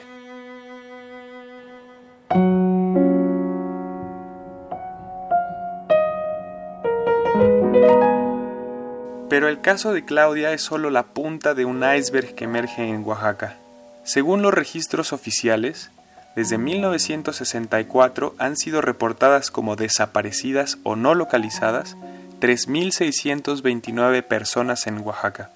El 90% de los registros corresponden a los últimos 10 años, durante los gobiernos de Gabino Cue Monteagudo del 2010 al 2016 y Alejandro Murat Hinojosa, que empezó en 2016 y termina en 2022. Según los mismos registros, 362 personas aún permanecen en calidad de desaparecidas o no localizadas, aunque organizaciones civiles han documentado muchas más. Por otra parte, de miles de reportes de desaparición y no localización en las últimas dos décadas, solo el 35% cuentan con una investigación en la Fiscalía Estatal. De estos miles de casos, el Poder Judicial solo ha iniciado 34 causas penales por los crímenes de desaparición forzada y por particulares, y no existe ninguna sentencia condenatoria. En este contexto desolador y de abandono gubernamental, muchas familias oaxaqueñas se han visto orilladas a buscar a sus familiares desaparecidos por su propia mano. Sabuesos Guerreras es uno de los colectivos que comenzó a hacer búsquedas en Oaxaca desde hace poco tiempo. La organización se fundó en Culiacán, Sinaloa, por María Isabel Cruz Bernal, quien busca a su hijo Yosimar García Cruz. Bueno, Sabuesos Guerreras este, con sede en Culiacán, Sinaloa, hasta la fecha llevamos en la creación de cuatro años y seis meses. Llevamos más de 180 cuerpos localizados, tenemos más de 18 mil fragmentos calcinados y seguimos encontrando, porque la delincuencia no para. Pero es un resultado de ustedes, no de las De nosotros, de Sabuesos Guerreras como colectivo de búsqueda de personas desaparecidas. Somos civil, somos, no tenemos un sueldo y pues trabajamos en coordinación con. Que venimos precisamente a eso, a trabajar en campo, a, enseñar a las compañeras de aquí del estado de Oaxaca a trabajar en el campo, a hacer las búsquedas en vida.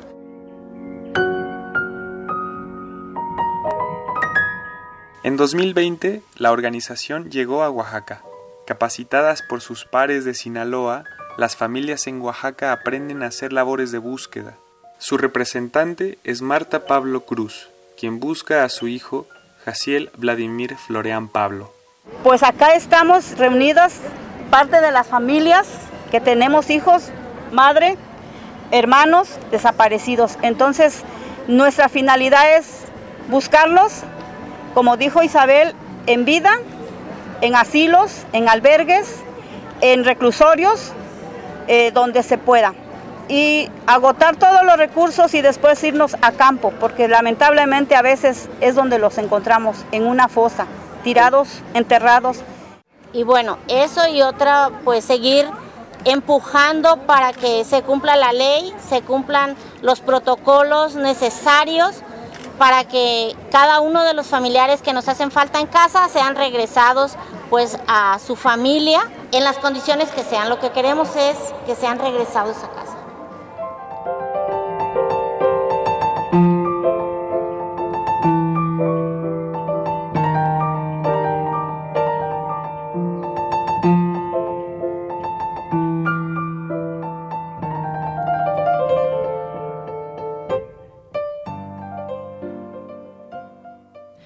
Bien, pues eh, Rafael, muchas gracias por este trabajo. Creo que escuchar estos testimonios pues nos hacen sensibilizar. No sé qué tanto las autoridades, pues las cifras que das a conocer también en este trabajo son tremendas.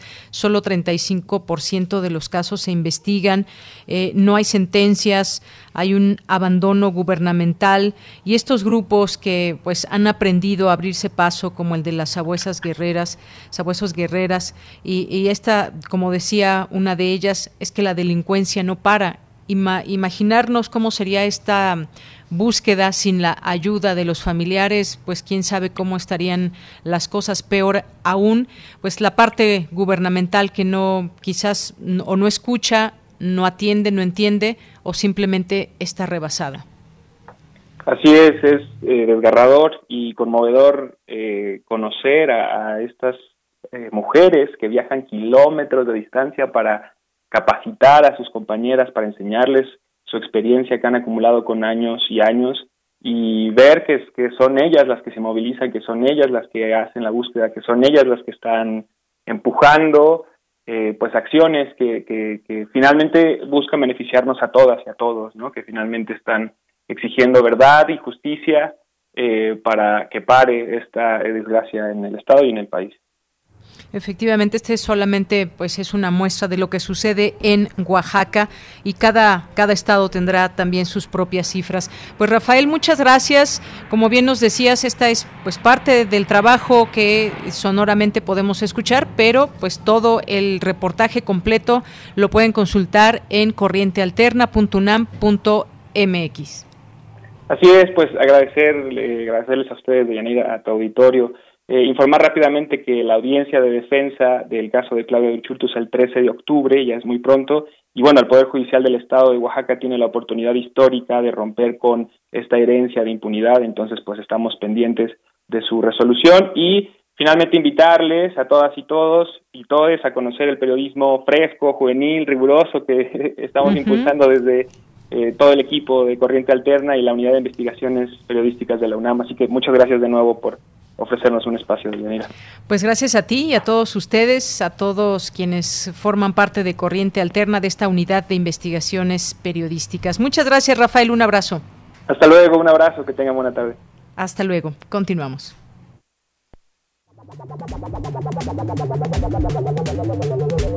El refractario, RU.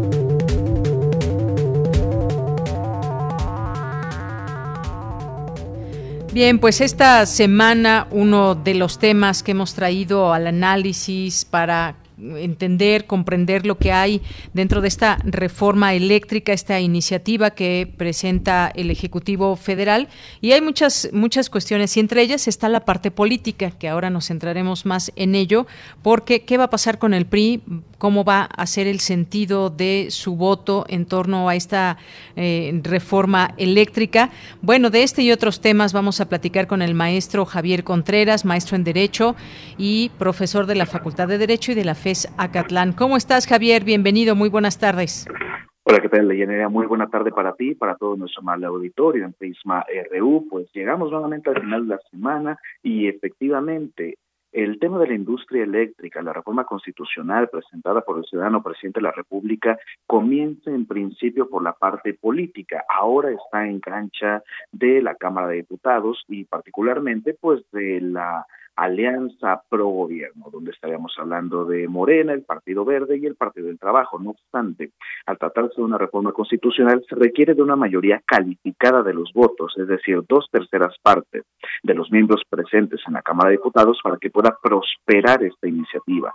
Y eso pensando que se apruebe en sus términos, porque siempre puede cambiar el texto, sobre todo en la búsqueda de una mayoría calificada como la que se está este, persiguiendo en este momento.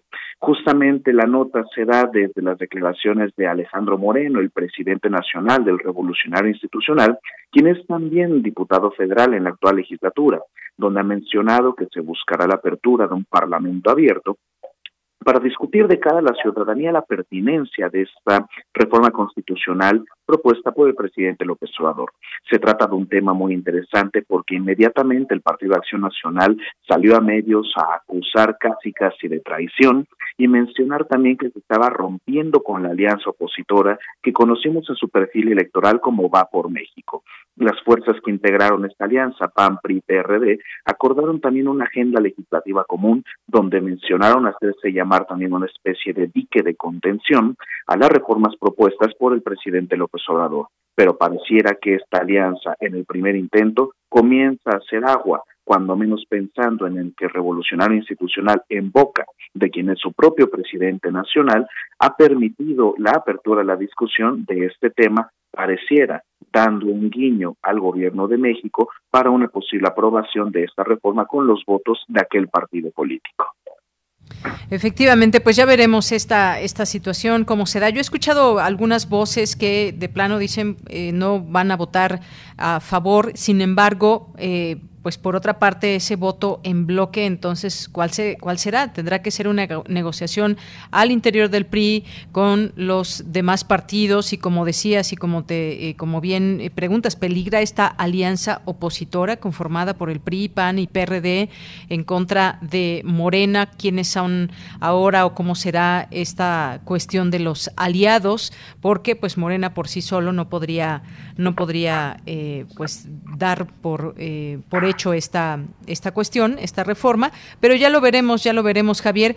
Hay otro tema también que nos propones, el Código de Ética de CONACIT. Se trata de una afrenta a la libertad de expresión. Cuéntanos.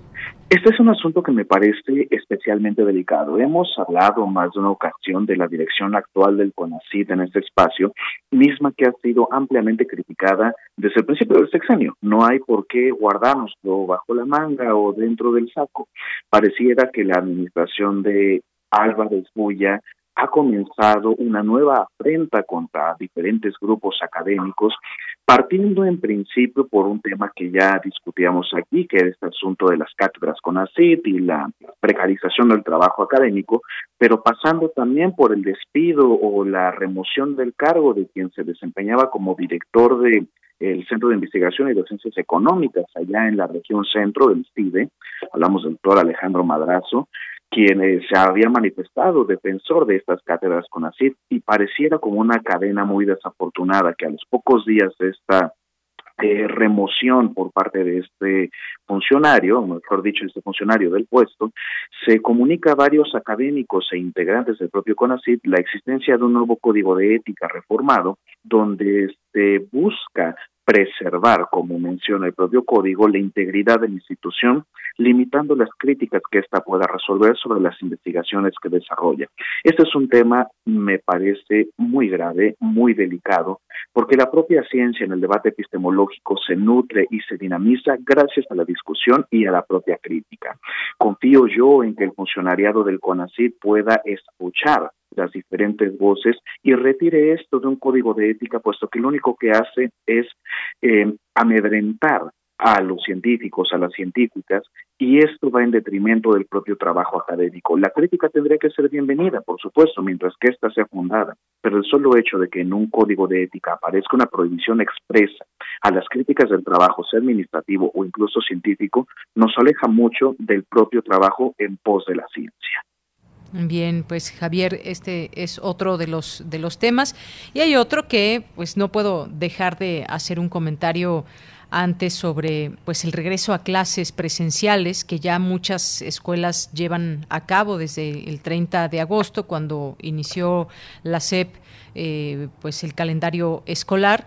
Así fue la fecha de esa fue la fecha de inicio. Y qué ha pasado desde ese momento hasta el día de hoy pues muchas escuelas han reabierto muchos eh, miles de niños de jóvenes han vuelto a las escuelas de manera presencial o en esquemas híbridos o incluso también muchas otras siguen online debido a las particularidades que hay en los propios planteles educativos pero esto nos da una una idea de esa organización, una idea de cómo pueden surgir las cosas. Sin embargo, bueno, pues ya hablar de las universidades públicas puede ser otra situación, dado que pues eh, no se tiene aún la vacuna. Bueno, tampoco en los niños y jóvenes que ya han regresado, pero pues sabemos también muchas veces eh, lo numeroso que pueden ser los grupos y todo lo que implica. Pienso, por ejemplo, eh, en algunas eh, universidades desde cómo se van a trasladar los miles de estudiantes y luego ya al interior de las universidades y más. Hubo un llamado del presidente, dejó por ahí, se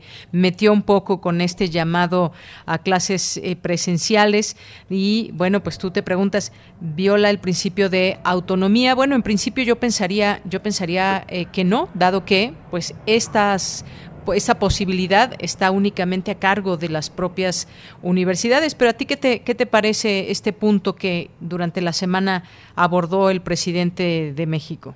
Yo coincido plenamente contigo, querida Deyanira. Me parece que en principio no viola la autonomía de forma directa, sobre todo pensando en las universidades autónomas, tanto de los estados y por supuesto en nuestra máxima casa de estudios. No obstante el hecho de que el ciudadano presidente haga uso de la tribuna presidencial para invitar enérgicamente al regreso a clases, pues se puede intuir también como un mensaje directo para la propia rectoría y para diferentes espacios en esta universidad, pensando en las direcciones de las facultades, institutos y escuelas nacionales. En principio, como mencionábamos, no parece violentar autonomía bajo ninguna circunstancia, pero el propio presidente hizo un llamado a las personas dentro de las instituciones de educación superior, autónomas particularmente, para hacer una especie de pequeño cambio de régimen al interior de sus eh, modelos de gobierno, apelando que podían existir también clases enquistadas dentro de las universidades y que podían manejar incluso los presupuestos públicos de formas oscuras o hasta perversas. Creo yo que es aquí donde se tendría que diseccionar el mensaje y guardar siempre las proporciones y el respeto entre las instituciones.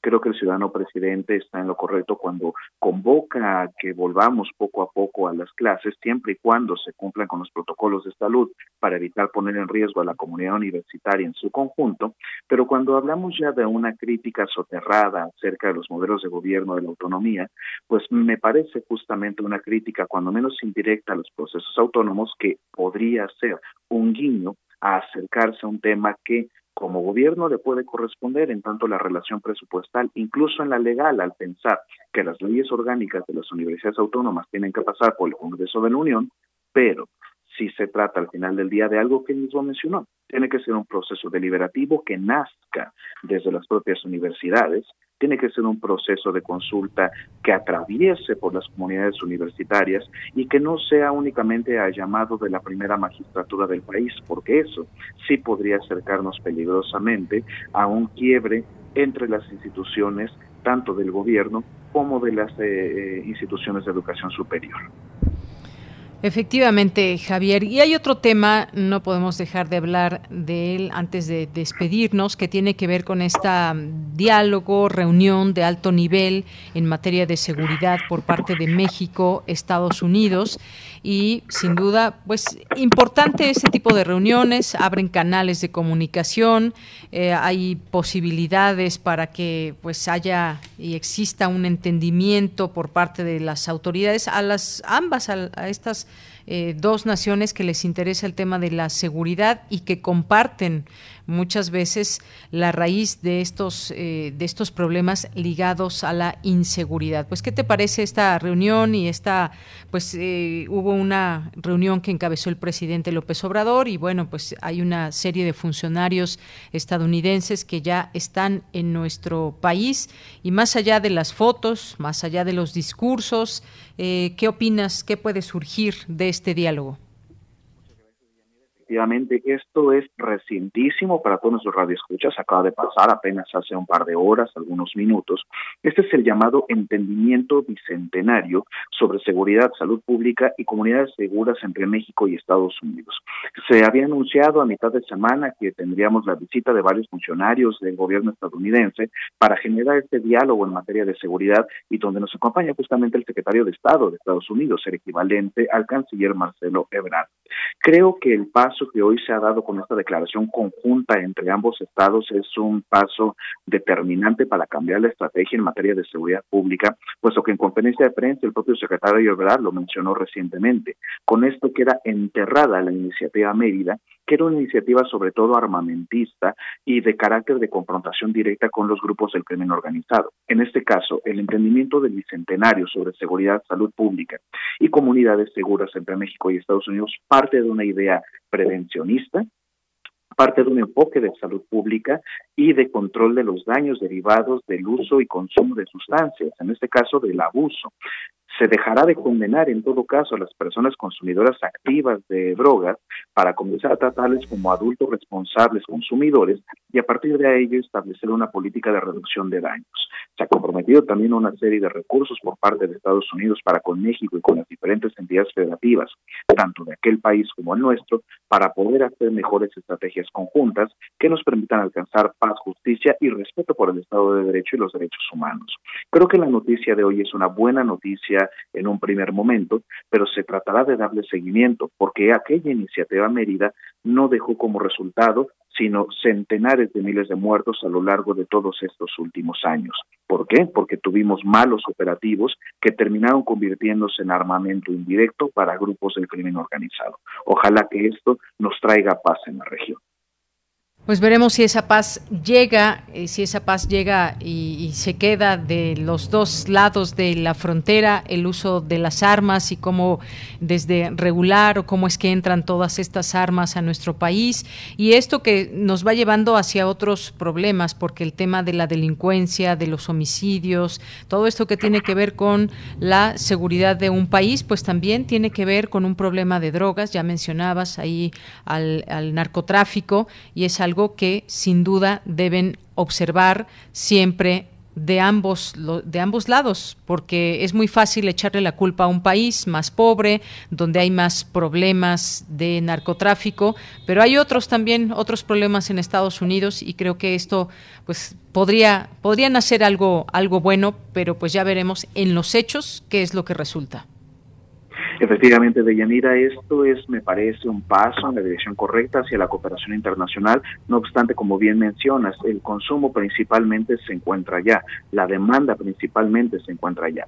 México se ha convertido no solamente en un país de, tránsito o productor, sino también comerciante, en este caso, de estos superfacientes por parte de los grupos del crimen organizado.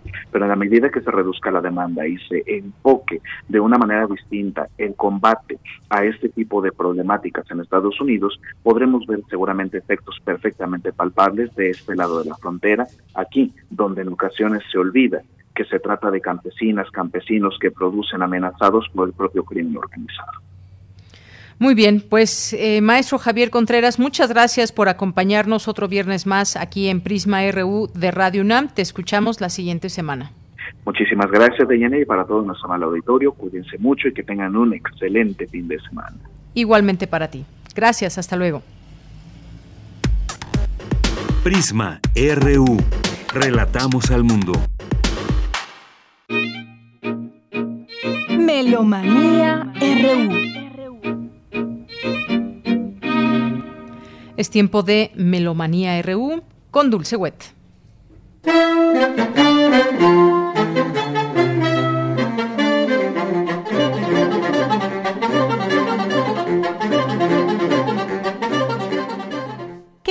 Muy buenas tardes, muy buen provecho. Toño Beltrán, Paco Ramírez y Dulce Wet les damos la más cordial bienvenida a Melomanía. El 9 de octubre de 1941, un día como mañana, celebra su cumpleaños 80 Chucho Valdés, músico cubano, arreglista musical, profesor de música, pianista, organista, compositor que empezó su formación musical en la infancia con su padre, el gran Bebo Valdés, que por cierto nace el mismo día 9 de octubre. Mañana en la programación musical tendremos a Chucho Valdés a las once y media de la mañana y a su padre Bebo Valdés en el último segmento de 21 a 30 a 22 horas del jazz. Chucho Valdés fundó su grupo Iraquere, siendo miembro original de la Orquesta Cubana de Música Moderna. A finales de la década de 1990, ya decidió hacer una carrera en solitario y entonces dejó a su hijo también, o sea, es abuelo, padre y nieto, Chuchito, quien lo reemplaza como pianista y director de Iraquere. Por eso estamos escuchando de Chucho Valdés por culpa del Guau, música del álbum El Saxofón Popular en México con el cuarteto de saxofones Ana Cruzax, un álbum del 2010 mexicano del sello Urtext Digital Classics. Samuel García, saxoprano, Octavio Íñigo, saxofón contralto, Roberto Benítez, saxofón tenor y Omar López, saxofón barítono.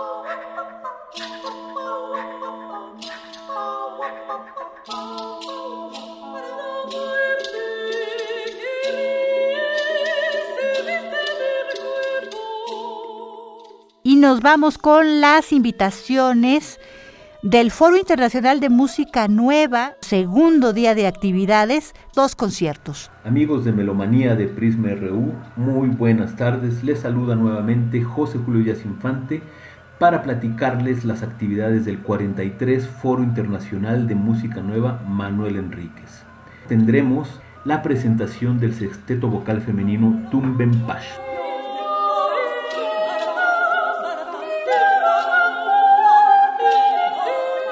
Hola amigos melómanos de Prisma RU.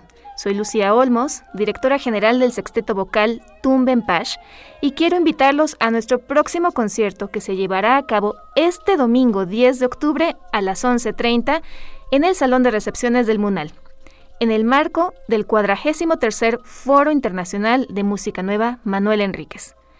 Interpretaremos obras para sexteto vocal femenino a capela, de Ebert Vázquez, Diana Circe, Gabriela Ortiz, Jorge Córdoba y Aures Musong, entre otros. Entrada libre, con boleto de control y aforo limitado. Se recomienda que lleguen muy temprano. Acompáñenos.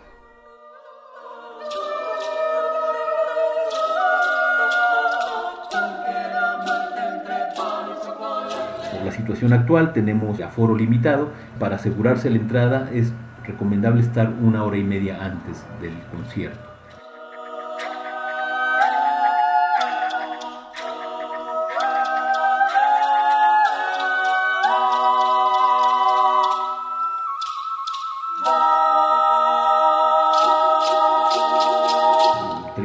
Se van a comer con toda tranquilidad en el maravilloso centro histórico de la Ciudad de México para después asistir al concierto de Iracema de Andrade ese mismo domingo a las 18 horas en la sala Manuel M. Ponce del Palacio de Bellas Artes.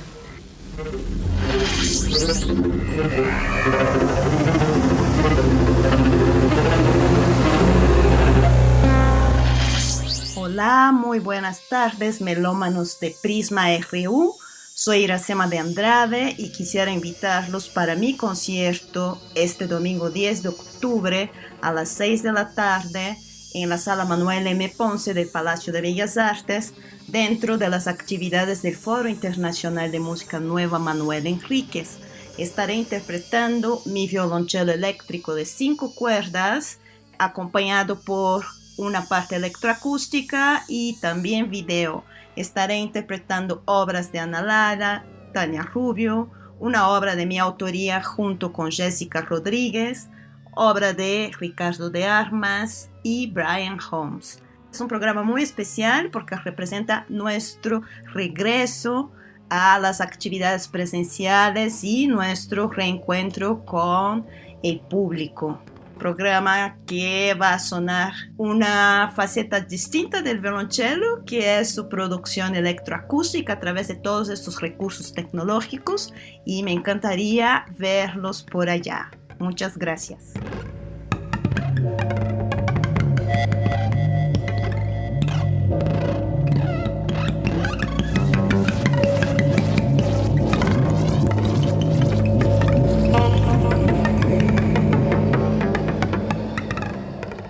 Ser una experiencia muy interesante. Ya sabemos la labor que ha hecho Iracema de Andrade de fundir la música de cello y sobre todo con nuevas tecnologías.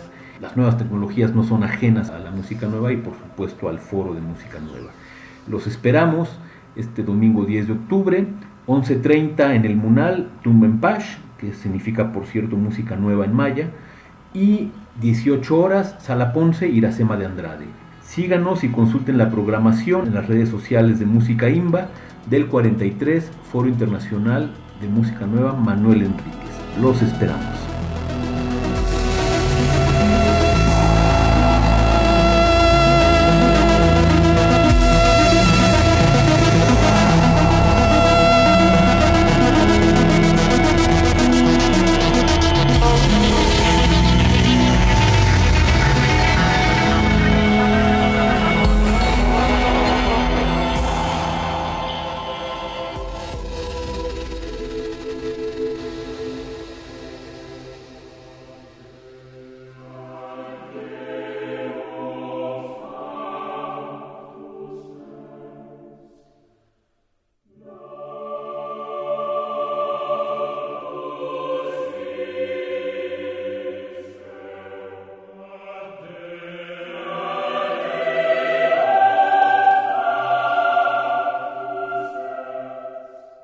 Por último, recordaremos 125 años sin Anton Bruckner. Él nació el 11 de octubre de 1896, compositor y organista austriaco, muy conocido por sus sinfonías, sus misas, el Te Deum. Estamos escuchando uno de sus motetes, Locus Iste, que en latín quiere decir este lugar álbum del 2001 estadounidenses del sello Deutsche Grammophon con el coro Monteverdi y Elliot Gardiner en la dirección.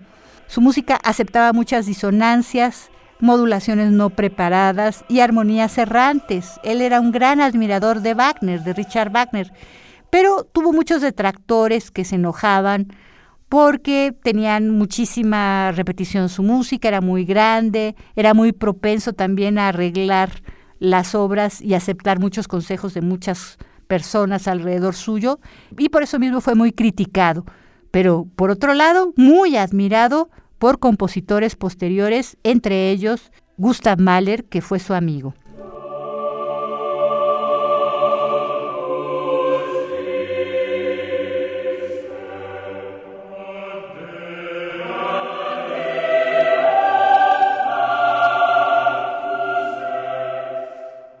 Hasta aquí Melomanía de hoy viernes 8 de octubre del 2021.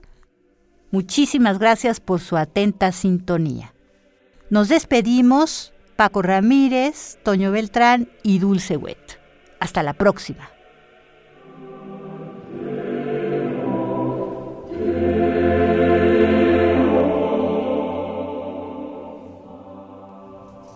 Bien, pues muchas gracias, gracias a Dulce Wet y su Melomanía RU. Pues ya nos vamos, nos despedimos en este fin de semana, que sea muy grato su fin de semana, quienes vayan a ir a la Feria Internacional del, del Zócalo, ahí en la Plaza de la Constitución, pues si pueden, nos pueden compartir alguna fotografía y pues quizás nos encontremos por allá.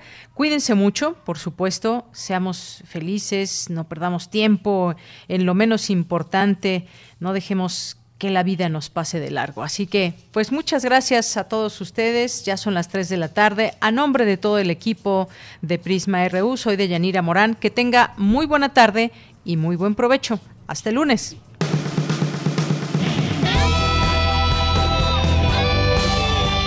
Prisma RU.